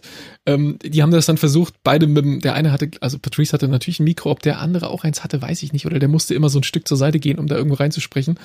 Und ähm, dann haben die das versucht, so ein bisschen ähm, mit charmant sein und lustig sein äh, äh hinzumoderieren, aber eigentlich hat man gemerkt, eigentlich treten die sich gerade sehr oft für diesen Auftritt auf die Füße und es ist beiden fürchterlich unangenehm und versucht es irgendwie hinzukriegen. Ähm, ja, das war so ein, wie hieß denn das immer? Frankfurt geht, Frankfurt at Night, ne? HR3 at Night hieß ja, das so? Ja, genau, das war das. Aber ja. war das, ich meine, wir waren auch noch mal bei irgendeinem so gefühlt 90er Jahre Dance Act oder irgend sowas gewesen mit HR Big Band. Nosi Katzmann mit Big Band. Echt? War, war, war, bist du sicher, dass ich da dabei war? Hätte ich jetzt gesagt. Ich will es nicht ausschließen, aber dann war ich wohl so betrunken, dass ich mich nicht mehr daran erinnere. Das war noch vor unserer Cocktailzeit, da haben wir noch nichts getrunken. Okay. Dann noch gar nichts. Wir, haben, wir waren damals abstinent. Ähm, es ist, nee, ist schon sehr lange her, ja. Keine Erinnerung, tut mir leid. Und das war im Zoo und ich weiß, dass wir dann irgendwie weitergefahren sind Plus waren wir in der Uni noch irgendwo. Es, war ein cooler Abend, aber der fing eben an mit der, mit der HR Big Band. Aber ich wüsste auch, ich habe eben schon mal versucht, das zu googeln, aber ist ja nicht so leicht. Wenn man nicht mal das Jahr weiß, wann das war. Irgendwann, wahrscheinlich Anfang der 2000er oder sowas. Äh, ich, ich war einen Tag bevor du dort warst, war ich auch auf einem Konzert. Äh, nicht jazzig, aber bluesig. Ich habe ähm, Joe Bonamassa in der ähm, Jahrhunderthalle gesehen in Frankfurt. Die, die andere äh, Musikrichtung, mit der ich nichts anfange. Ja, du hättest es total gehasst. Das wäre auch überhaupt nichts für dich gewesen. Es war, aber es war, oh, es war, es war so geil. Also zum einen. Da, da, da wäre ich auch gerne dabei gewesen. Da wärst du auch gerne dabei gewesen, ja. Und ich glaube, äh, ich, ich war noch äh, mit meiner Tante und äh, dem äh, Mitbewohner, dem ewigen Mitbewohner dort und ähm, wenn einer von beiden abgesagt hätte, ähm, hätte ich äh, auch dir Bescheid gesagt, so, hier hast du nicht vielleicht Lust heute Abend und ja, äh, war mir sicher, dass du kommen würdest. Ähm, ja, es, man hat so gemerkt, so, die auf der Bühne haben total Bock, wieder live zu spielen, endlich vor Publikum und das Publikum hat halt einfach so Bock, dass wieder Leute Musik machen und dass man, dass man laut Musik hören kann. Also laut und hören und fühlen. Äh, wurdet ihr auch ja. dazu angehalten, im Takt mitzuklatschen? Ein Fehler, äh, ich wusste nicht, dass das immer noch Musiker gibt, die diesen Fehler machen in Deutschland. Bei der HR Big Band schon. Echt? Ja, schön eins und drei, gell? Voll ja. in die Hose gegangen, ja, Gott, fürchterlich. Wenn du dann hinter dir aus dem Publikum verschiedene Takte klatschen hörst, die nicht zu den Takten gehören, die vorne schon äh, gespielt werden, ah, was auch schon mehrere sind. Es ist herrlich. Nee, da hat, hat keiner mitgeklatscht. Ähm, oder doch zwischendrin haben wir hinter uns ein paar geklatscht und so. Äh, nee, nee, Leute, nein. Genau. Nein. Seid bitte leise. Genau. Ruhig, ich will das hören. äh, und äh, ja, Bluesmusik, Joe Bonamassa, Git äh, Gitarrist, ist natürlich klar, dass es da das eine oder andere Solo gibt. Also in jedem Stück gab es Solos äh, oder Soli, vermutlich. Ähm, total geile, immer, immer auf das, auf das Stück abgepasst, ganz schnelles Zeug, langsames, ganz bluesiges. Ähm, hat sich mit den, regelmäßig hat auch sein, sein ähm, Orgelspieler äh, Solos bekommen. So eine, so eine hier Hammond-Orgel mit, wie heißen denn diese drehenden Lautsprecher? Jedenfalls. Der Lautsprecher? Ja. Also wenn du Was so nach, nach Deep Purple und nach, nach Doors klingt oder so. ja, genau. Wo du, Ja, sowas hat, hatte unsere auch. wo du, Das scheint wieder in zu sein. das war nie out. Das gehört da, gehört in diese Musikrichtung Ja, wahrscheinlich dazu. gehört es. Ja, wahrscheinlich. Ja, das so. ist schon, also, ähm, der, der, ähm, ja, Es ist ja auch cool, muss man sagen. Also ja, der Sound ist total geil. Vor allen Dingen, wenn er ich mechanisch cool. gemacht ist. Ja. Das ist halt irgendwie sau cool. Ich habe auf die Bühne geguckt und so, was ist denn das? Und dann habe ich irgendwann erkannt, ah, da dreht sich der Lautsprecher. Das ist ja geil. Also dadurch ändert sich halt der, der Ton die ganze Zeit. Mhm. Also, also Ja. es, es klingt so mega gut. Äh, der der ähm, Orgelspieler ähm, ist schon in der Rock'n'Roll Hall of Fame. Der hat nämlich früher mit äh, Steve Ray Vaughan gespielt. Auch einem der großen Gitarristen. äh, auch einer, der mir nichts sagt. Auch einer der, ja, ja, deswegen habe ich gesagt, auch einer der großen. mit dem Ja. ist er zusammen in die, in die Rock'n'Roll Hall of Fame gekommen und äh, jetzt tourt er halt mit äh, Joe Bonamassa. Ähm, Ja, also es ist so diese, diese, diese Spiellust, was mich geärgert hat, was mich, also, oder nicht geärgert, aber irritiert hat, ähm, den Soundcheck war irgendwie wohl schief gelaufen. Ich habe keine Ahnung, was da war. Jedenfalls die ersten anderthalb Lieder oder so hast du fast nur Schlagzeug gehört. Wenn er gesungen hast, hast du kein Wort verstanden. Und äh, Gitarre und sonst ein, ein Lärmteppich. Also, Ah, das ist sehr ärgerlich. das war, als es losging, so, äh, das klingt schon richtig scheiße, Leute. Da, was habt ihr denn gemacht? Also, ja, vermutlich haben die das jetzt auch zwei Jahre nicht gemacht. Aber der ist letztes Jahr im, im Sommer, meine ich, auch irgendwo getourt. Da sollte man das doch irgendwie hinkriegen. Aber es scheint wohl doch ein krasser Unterschied zu sein zwischen die Halle ist voll und die Halle ist leer.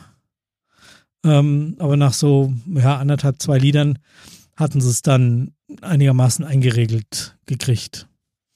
Wobei für mein Gefühl man immer noch vom Gesang kaum was verstehen konnte. Aber ich war auch nicht wegen dem Gesang da, sondern wegen der Gitarrensoli. Und die klangen hervorragend. Was? Hm. Wie wie weit warst du? Also äh, erstmal nochmal die Frage, Letzte ich habe Reihe. vielleicht nicht aufgepasst, wo. Ah, okay. Oh.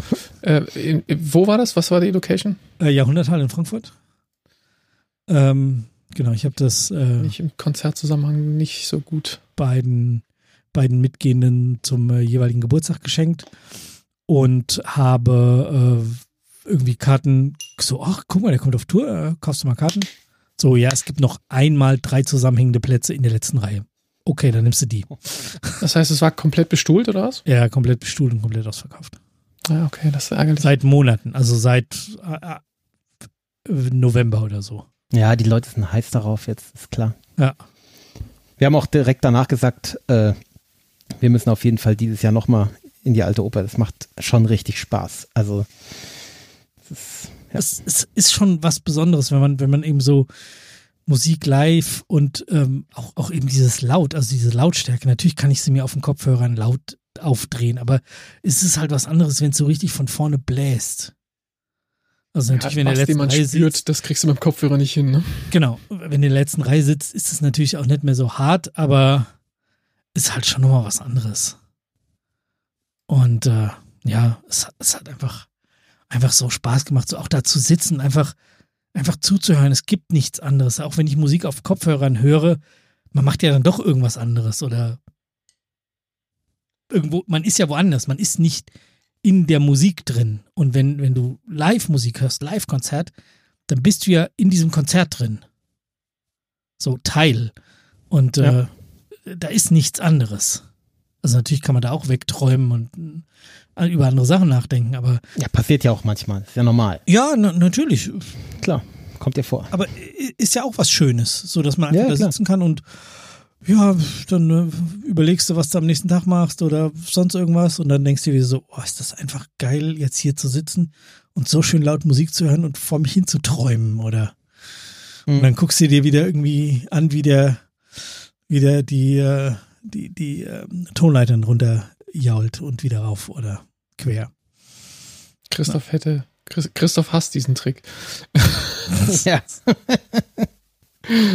äh, ja, weil es eben so billig ich, ist, weil es so ein ja, billiger Trick ist. Du hast, du hast recht, es ist einfach nur ein Trick. Also, ja, das macht doch die Welle auch. Also, also wenn dann ja, so ist, das ist auch eine Pentatonic Scale, also es ist nichts anders. Ja, das stimmt schon. Hast recht. Aber also, auch da, auch da sagt man mit Recht, das ist einfach Gitarrengewichse, ja. Ja, genau. Und wenn die Leute halt dann Hair Metal machen und eben auch albern aussehen, da ist es halt leicht, sich darüber lustig zu machen. Aber bei Jazz oder bei Blues soll es halt plötzlich ernsthafte Musik sein. Es ist aber halt genauso albernes Gewichse. Ähm, und ich sage bewusst halt so Gewichse, weil es halt, weil's halt äh, Masturbation ist, nichts anderes. Also ja, ja aber wenn man ich, sich nicht, ich bin zu, ich bin zu alt für den Scheiß, glaube ich. Tja. Tja. Aber Joe Bonamassa ist jetzt natürlich die, die Ersatzdroge der Wahl, seit Eric Clapton so ein bisschen zum Corona-Spinner geworden ist, was ich sehr bedauere. Wie ist er ähm, das? Ja, doch so einen, ja, ja. einen komischen Song gemacht, wo mehr oder weniger der Songtext fragt, ob wir noch frei sind und ob wir in einem Polizeistaat leben. Und, äh, das ist gut, dass ja. ich so Sachen, wieso kriege ich sowas nie mit? Also ich bin sehr jetzt, froh, aber. Können wir jetzt kein Eric Clapton mehr hören, sondern aber zum Glück können wir wieder Seven I Do hören. Endlich. Jetzt losgesagt. Endlich. Äh, das Video, ich zum saß Glück. irgendwie abends, abends irgendwie nach Hast irgendeiner, ja, nach Was irgendeiner Serie. Nicht? Ich hab, ich hab, äh, nee, pass auf, Was ich sag dir, wie das passiert ist. Ich, ich, ich, ich saß irgendwie, geguckt auf dem Klo Warum? nachts um Warum? nachts um zwei oder so. Warte, warte, warte. Nachts um zwei saß ich auf dem Klo und hm, habe ähm, den, den, Instagram. Das, das ist auch irgendwie so spät nachts veröffentlicht worden. Ne? Ähm, dann habe ich den Instagram Feed von ähm, den, die, die, die Stories des Tages von Moses Pelham durchgeguckt. Und das ist eigentlich Aha. immer sehr lustig, weil da sind viele, also Moses teilt viele coole, lustige Sachen. Und ähm, klicke ich das so durch und plötzlich sehe ich einfach nur ohne, ohne Kommentar von Moses, einfach nur so ein Screenshot von dem, von dem Xavier Naidoo Video und denke mir so, warte mal, stopp. Ich, warum ab, teilt ab, Moses warum, warum teilt Moses Xavier Naidoo? Ich meine, die haben früher mal die zusammen Musik gemacht, doch. aber das ist doch, da ist doch jetzt was faul. So, was versuchte sich, was versuch, was würde er teilen, was ja eine zu Eigenmachung auf eine Art ist?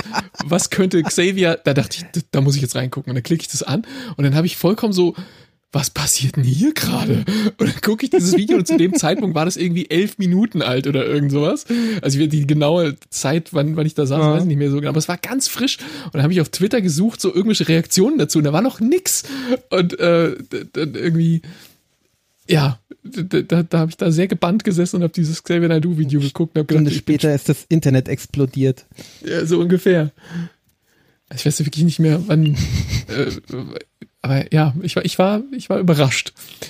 Gut, glaub, jetzt ist das, natürlich. Das meiste, was ich mich mit diesem Video beschäftigt war, als ich heute irgendwie ein paar Twitter-Nachrichten von ähm, äh, dem Sektor Fabian gelesen mhm. habe, wo der das, der hat es wohl in einer Sendung mal besprochen und dann hat er es ah. doch nochmal einsortiert und gesagt so, äh, ich glaube, das, was ich gesagt habe, ist eher Quatsch, weil er könnte ja auch seine komischen Videos mal runternehmen. So ein, zwei Tage gebe ich ihm, aber mittlerweile wäre es Zeit, dass die weg sind.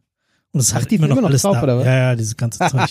also hat er jedenfalls heute Mittag Ja, er hat sich ja auch, also, also Naidu hat sich auch so schwammig ausgedrückt, gell? Ist, Im Endeffekt ist es ja nicht Fisch, nicht Fleisch, was er da gesagt hat. Es, es, kann man so deuten, dass er sich von allem lossagt, aber muss man ja auch nicht, gell? Also, naja. Gut, aber über den reden wir nicht. Ist jetzt auch schon ein paar Tage her. Man wird Ja, sehen, ja, was jetzt da folgt. Ich meine, das ist so, Mhm. äh, messt sie ihm nicht daran, was sie sagen, messt sie an ihren Taten. Ähm, Ja, genau. Zum Beispiel, ob sie halt die, den Mist von ihrem Instagram-Account wieder runternehmen. Ja, oder was jetzt so als nächstes, was so die nächsten Äußerungen sind. Er er war ja schon eine Weile untergetaucht, ne? Auf der anderen Seite, man muss ihm ja ein Stück weit, also ich will es nicht Naidu verteidigen, aber ähm, auf der anderen Seite steht halt so die Frage, wenn, was erwarten wir von den Leuten, die sich in solche, in solche Verschwörungstheorien verrannt haben? Ähm, als erstes Mal, dass sie, dass sie erklären, dass sie falsch lagen und dass sie jetzt bereit sind, sich wieder dem rationalen Teil der Welt äh, zuzuwenden und ähm, Mhm. wenn, wenn das der erste Schritt ist, Ja, klar. Der muss ja dann nicht sofort jetzt- eine 100, 180 Genau, Grad also- Wende machen, sondern Genau, also den dann- dann- Ausstieg schaffen würde ja schon reichen, ja? genau, und dann kann man ja vielleicht sagen, okay, jetzt geben wir ihm mal den, wie sagt der Engländer, der, der Benefit of the Doubt, so, denn, okay, das ist jetzt erstmal der richtige Schritt, die richtige Richtung, wunderbar, herzlichen Dank, herzlich willkommen wieder zurück äh, bei den Leuten, die klarer denken ähm, und jetzt schauen wir mal, was er als nächstes tut. Ich Ja. bin da so ein bisschen skeptisch, ob dieses ultra harte auf ihm rumhacken äh, jetzt der richtige Schritt ist, so aus, aus unserem Lager sozusagen. Ja, Klar kann man immer gleich mit, mit den nächsten Forderungen kommen, was er jetzt alles zu tun hat und zu lassen hat und so weiter, aber man kann vielleicht auch erstmal sagen, okay, das ist auf jeden Fall ein Schritt in die richtige Richtung, ähm, dass sich so klar, äh, also vielleicht nicht klar genug, aber wenigstens doch klar zu äußern und zu sagen, ich lag da falsch. Ähm, das heißt jetzt nicht, dass ich sofort Naidu-Platten kaufe und dass ich will, dass er wieder in allen Fernsehshows stattfindet und so weiter, das definitiv nicht, aber äh, erstmal ist das ein Schritt in die richtige Richtung, das kann man vielleicht auch erstmal anerkennen. Ja. War das schon vorher zu egal. Ja, das, das steht natürlich auf einem anderen Blatt, da bin ich ja bei dir. Ja, aber lustig war es halt schon. Also, ähm, Ich Lustig, das aber halt auch nicht gefährlich für die schlichteren Gemüter dieser Erde. Ne? ja, Also, natürlich, klar. Er hat eigentlich zu viel Einfluss äh, gehabt, um, als dass es nur lustig wäre, da hast du recht. ja. Das, äh, wollen wir noch über Elon Musk, der Twitter kauft, reden oder sind wir jetzt bei Leuten, die. Ja, äh, ja, interessant. Was ist deine Meinung dazu? Äh, habe ich noch keine so richtige. Ich im Ja, ich Moment bin auch beobachte ich ganz ehrlich. amüsiert, Also- was da passiert. Ich weiß nicht, ob Ähm, das so amüs amüsant ist. Also, weiß ich nicht.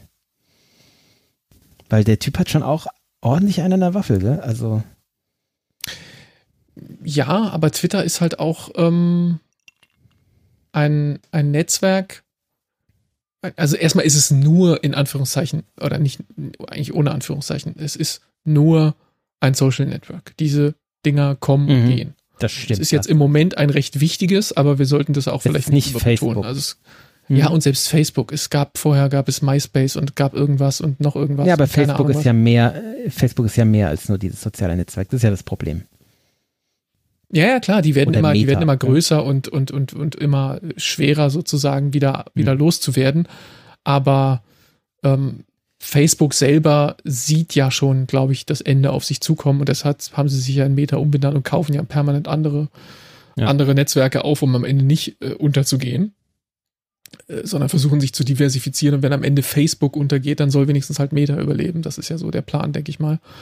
Ähm, und Twitter, ja, Twitter hat ja nie verstanden, was es, was es ist und was es sein will und was es werden möchte. Hass, Hass, Hass. Ja, Ja, ist komisch. Aber war doch Twitter nicht immer, oder? Aber so seit paar Jahren ist doch Twitter nur noch Hass. Also ja, und jetzt, jetzt hat, aber genau das ist ja theoretisch ähm, das, was, was Elon Musk jetzt wieder schlimmer machen würde. Twitter hat sehr, sehr Mhm. spät, genauso wie Facebook auch, sehr, sehr spät gemerkt, dass Content-Moderation in irgendeiner Form nötig ist, nachdem Trump passiert ist und all das andere, was danach Mhm. kam, passiert ist. Ähm, dann irgendwann mal zu kapieren und dann aber auch erst so an opportuner Stelle, wenn Trump dann eh schon abgewählt ist, drei Wochen vorher, ja, ich weiß jetzt den genauen Zeitraum nicht mehr, aber so kurz davor sehr schwach. Sehr schwach. äh, äh, dann Trump rauszuschmeißen ähm, und dann mit Content-Moderation anzufangen sozusagen. Äh, gleichzeitig aber dann irgendwie äh, jetzt äh, Elon Musk, der dann kommt und sagt, nee, dreht das wieder zurück, wir machen wieder alles auf. Ähm, ja, au- aus einer anderen Perspektive sagt man natürlich, ja, natürlich ist freie Rede und so ähm, auch was wert, den Amis mehr als uns, ja, wir haben ja da striktere Regeln, aber ähm, was, was halt Twitter nie verstanden hat, ist dieses ganze Ökosystem, ja, also der, der, der Retweet und die Menschen und sowas, ja, das ist alles von Drittanbietern, also von, von Anbietern von, ähm, von Twitter-Clients, die nicht von Twitter selbst kommen, erfunden worden damals. Also Twitter selbst hat sein Produkt eigentlich nicht zu dem gemacht, was es jetzt ist, sondern es waren die Anbieter der, ähm, der Twitter-Apps, die, die, die von anderen Entwicklern gemacht wurden und auf einer API auf Twitter funktioniert haben. Und Twitter hat dann immer gemerkt, so, oh ja, da haben wir wieder was Cleveres in irgendeinem von diesen Clients erfunden, das nehmen wir jetzt mal ins Produkt rein, weil sie selber mhm. im Grunde nie die Vision hatten, was sie eigentlich damit wollen. Und dann haben sie es irgendwann mal von 140 auf 280 Zeichen erweitert. Und seitdem stagniert dieses Ding vor sich hin und hat ja. hunderte von Mitarbeitern, die irgendwas, also da, da sitzen hunderte von Entwicklern rum und das ist eine Riesenfirma im Vergleich zu dem, was sie machen. Also du bräuchtest wahrscheinlich, um das Ding zu betreiben in der Form, lass es 20 oder 50 äh, so, so Engineers sein, die irgendwie die Server am Laufen halten und, und dafür sorgen, dass das Ding skaliert und nicht umfällt unter der Last.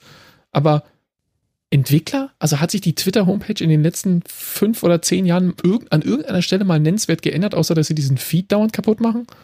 Also es, dieses Produkt, die, die, wissen nicht, wo sie hinwollen, seit Jahren schon. Sie wissen nicht, wie sie Geld verdienen sollen und sie wissen nicht, wo sie hinwollen. Und sie, sie meandern darum und die ganze Zeit ist so ein impending Doom über dieser Firma. Irgendwann wird der, wird der Aktienmarkt die Geduld verlieren und das Ding wird zusammenbrechen und weg sein.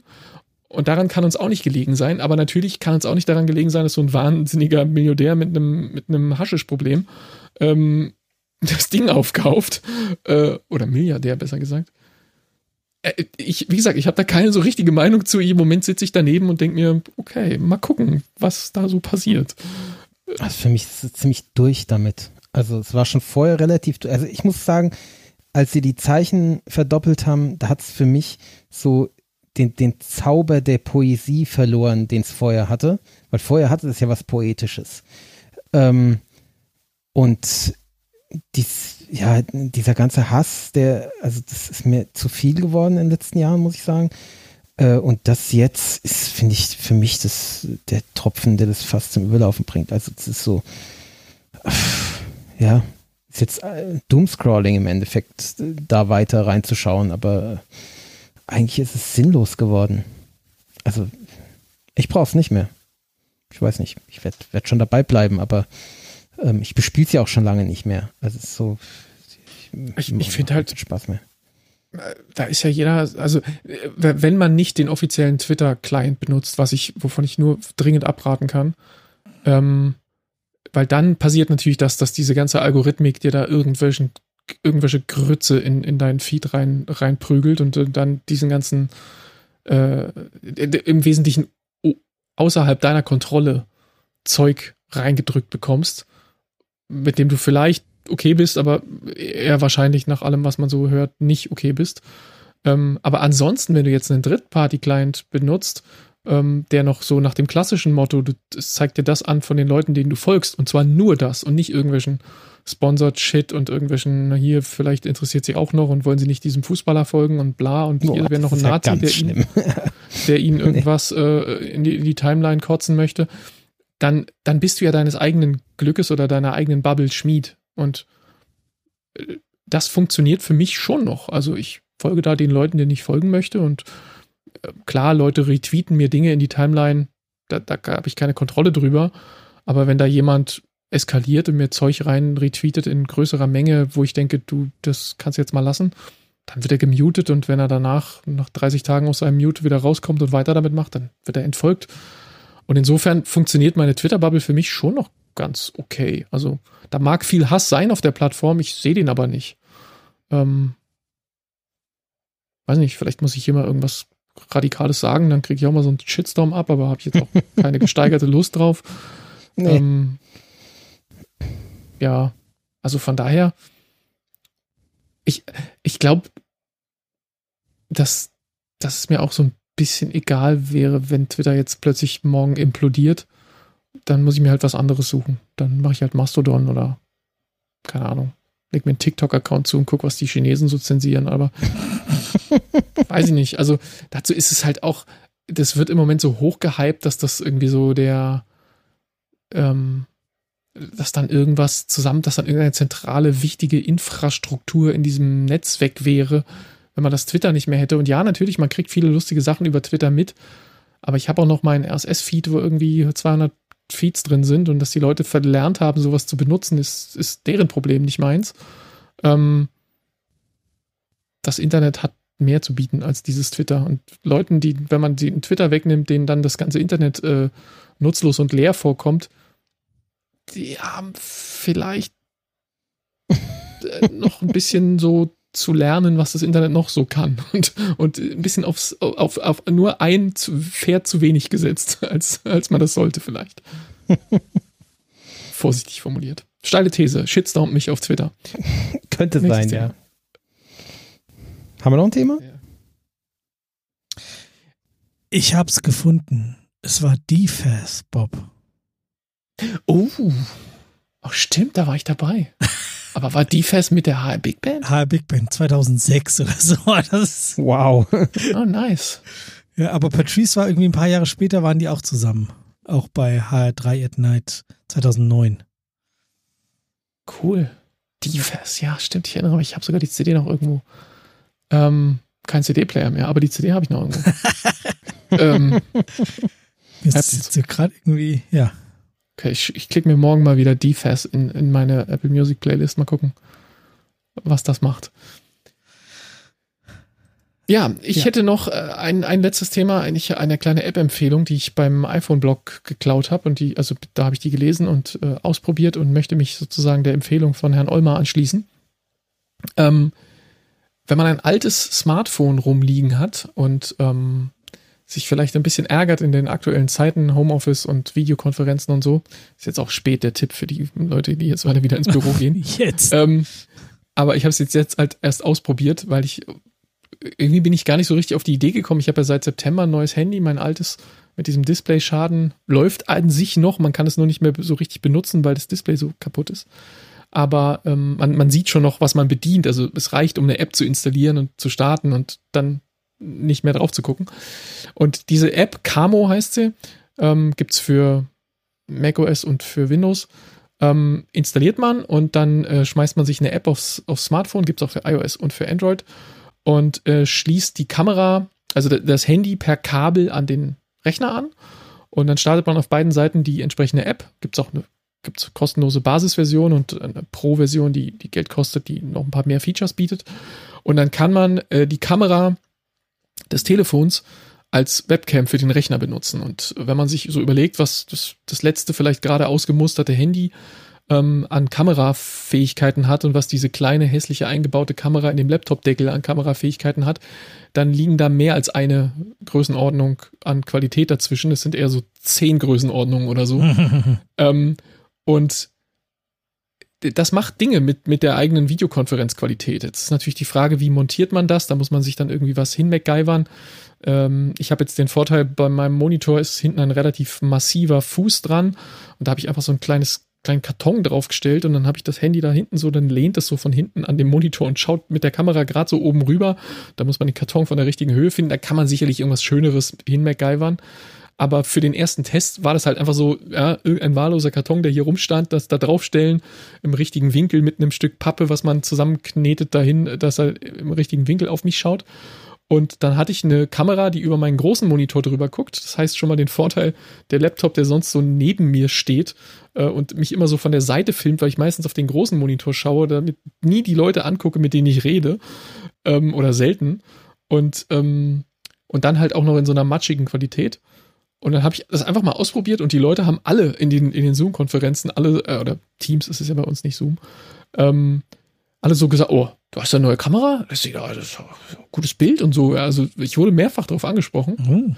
Ähm, und, und es kostet so im ersten Versuch mal nichts, wenn man denn noch ein altes Smartphone, ähm, was wenigstens noch so gut ist, dass man eine App installiert und gestartet kriegt. Es braucht ja auch keine keine SIM-Karte mehr. Das muss ja im Zweifel nicht mal im WLAN sein, weil das funktioniert ja dann übers Kabel. Ähm, und dann tut sich das im, zumindest im Windows und im Mac ähm, einfach als, als wie eine Webcam. Also dein, dein Teams oder so zeigt dir das dann, oder dein Zoom zeigt einfach an, dein Rechner hat jetzt plötzlich zwei Webcams. ähm, die eingebaute und diese Camo-App Webcam.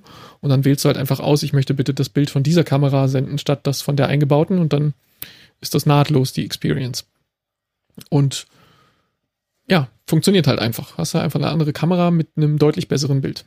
Und ähm, in dem Artikel vom Alex stand irgendwie drin, dass man da äh, fast schon so in die Größenordnung vordringen könnte, wie wenn, wenn so diese ganzen YouTuber und so, die haben ja dann meistens eine, eine DSLR-Kamera irgendwie auf einem Stativ da äh, über einen Monitor gucken.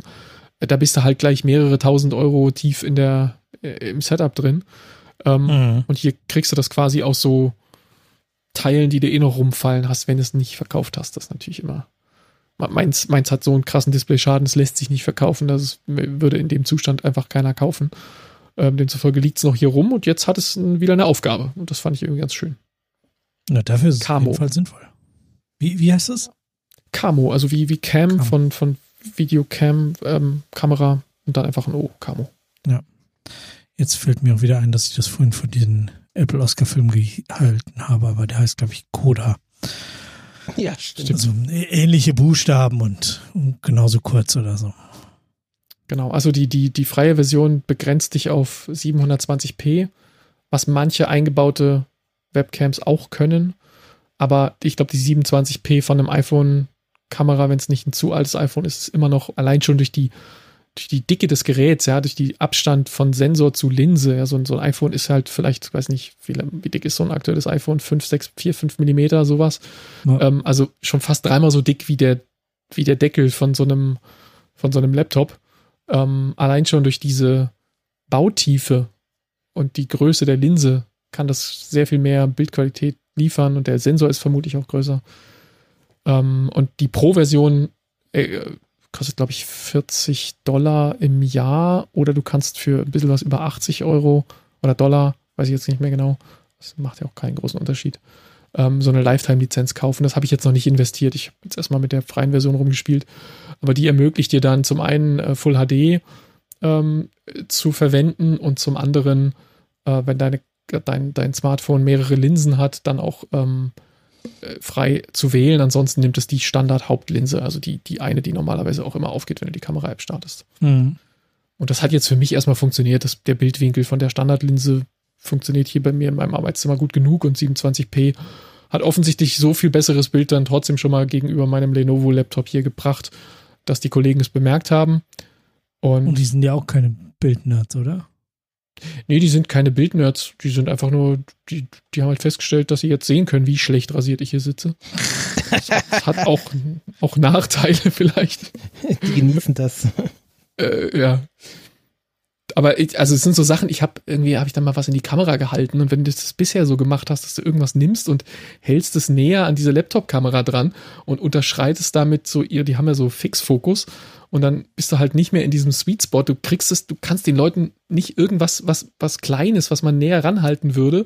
Es ist dann zwar groß im Bild, aber es wird nicht scharf und es ist dann von der Belichtung auch meistens total blown out oder so.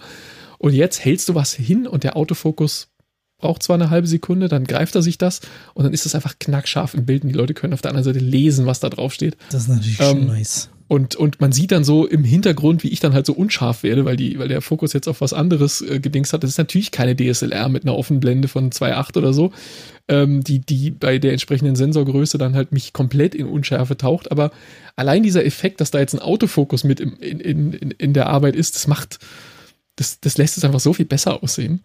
Mhm hat schon was. Hm, klingt gut. Ja. Okay. Das war eine Anwendung für, aber klingt gut.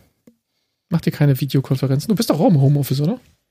Ja, aber mit wem soll ich denn Home, äh, mit wem soll ich denn Videokonferenzen machen? Mit einem Baggerfahrer oder was? Nein, bei, bei, bei Leuten bei euch aus der Firma in der Zentrale gibt es da nicht irgendwie, was weiß ich, ein Team-Meeting oder so oder irgendwas, wo ihr mal einmal die Woche. Nee, wir machen einmal, einmal im Monat und das machen wir Live-Action Roleplay. ähm. ich gehe dann morgens Monat Theresa, ich gehe laben. Was machst du? Genau. Arbeiten. Achso. Wir haben vorhin Monat, Geschichten ich, vom Zwerg. Ah, sehr gut. Wir haben vorhin die Geschichten vom Christoph von der Arbeit erzählt bekommen, deswegen ist es noch viel lustiger für uns. Ja, stimmt. ja, nee, Werden Sie jetzt nee, Patreon-Support? Nein. Also ja, werdet Patreon-Supporter, aber auch da gibt's das nicht zu hören. Kriegt ihr nicht mehr. ähm, oh Gott, das finde ich ganz schlimm, so Podcasts, die so. ist Leider, leider wird es immer mehr, gell? So die, nur die Hälfte erzählen und die andere Hälfte kriegt ihr dann, wenn ihr Geld. Nee. Sorry. Nein, bei uns gibt ja Ähm, alles. Patreon-Supporter dürft ihr trotzdem werden. Ähm, nee, aber das, bei uns gibt es da keine Anwendung für. Also wir, wir unterhalten uns mal drei Minuten, also meine Telefonate sind auch in der Regel nicht länger als drei Minuten. Und dann sind alle wichtigen Informationen übermittelt und dann kann man wieder auflegen und man braucht den anderen nicht sehen. Das ist nicht nötig. Um nur, zu, um, nur um zu sehen, dass, der, dass bei uns alle schlecht rasiert sind. Ähm, Ich hatte nee, zwei Telefonate. natürlich Das, nicht. das eine war 40 Minuten, das andere war drei Stunden. Boah, da würde ich ausrasten. Da würde ich vollkommen, oh, da würde ich am Zahn, da wäre der Tag für mich gelaufen. Nee, danach habe ich dann in Ruhe programmiert. Da hatte ich dann endlich Ruhe für mich. Oh Gott, das ist ja schrecklich. Nach drei Stunden Telefonat wäre ich so ausgelaugt, da müsste ich, glaube ich, eine Woche Urlaub nehmen. Das ist also furchtbar. Das war, das war allerdings tatsächlich ohne Bild. Also da. Ähm, Te also, Telefonieren macht, finde ich so anstrengend. Also ich finde schon, also wenn, wenn ein Kunde, manchmal, manchmal reden die einen dann ja so fest oder, oder kommen nicht zum Punkt oder so und dann brauchen die mal sechs, sieben oder acht Minuten. Also da bin ich schon am, am Limit. Das ist so, länger brauche ich nicht. Also war halt, telefonieren ist, finde ich, unheimlich anstrengend.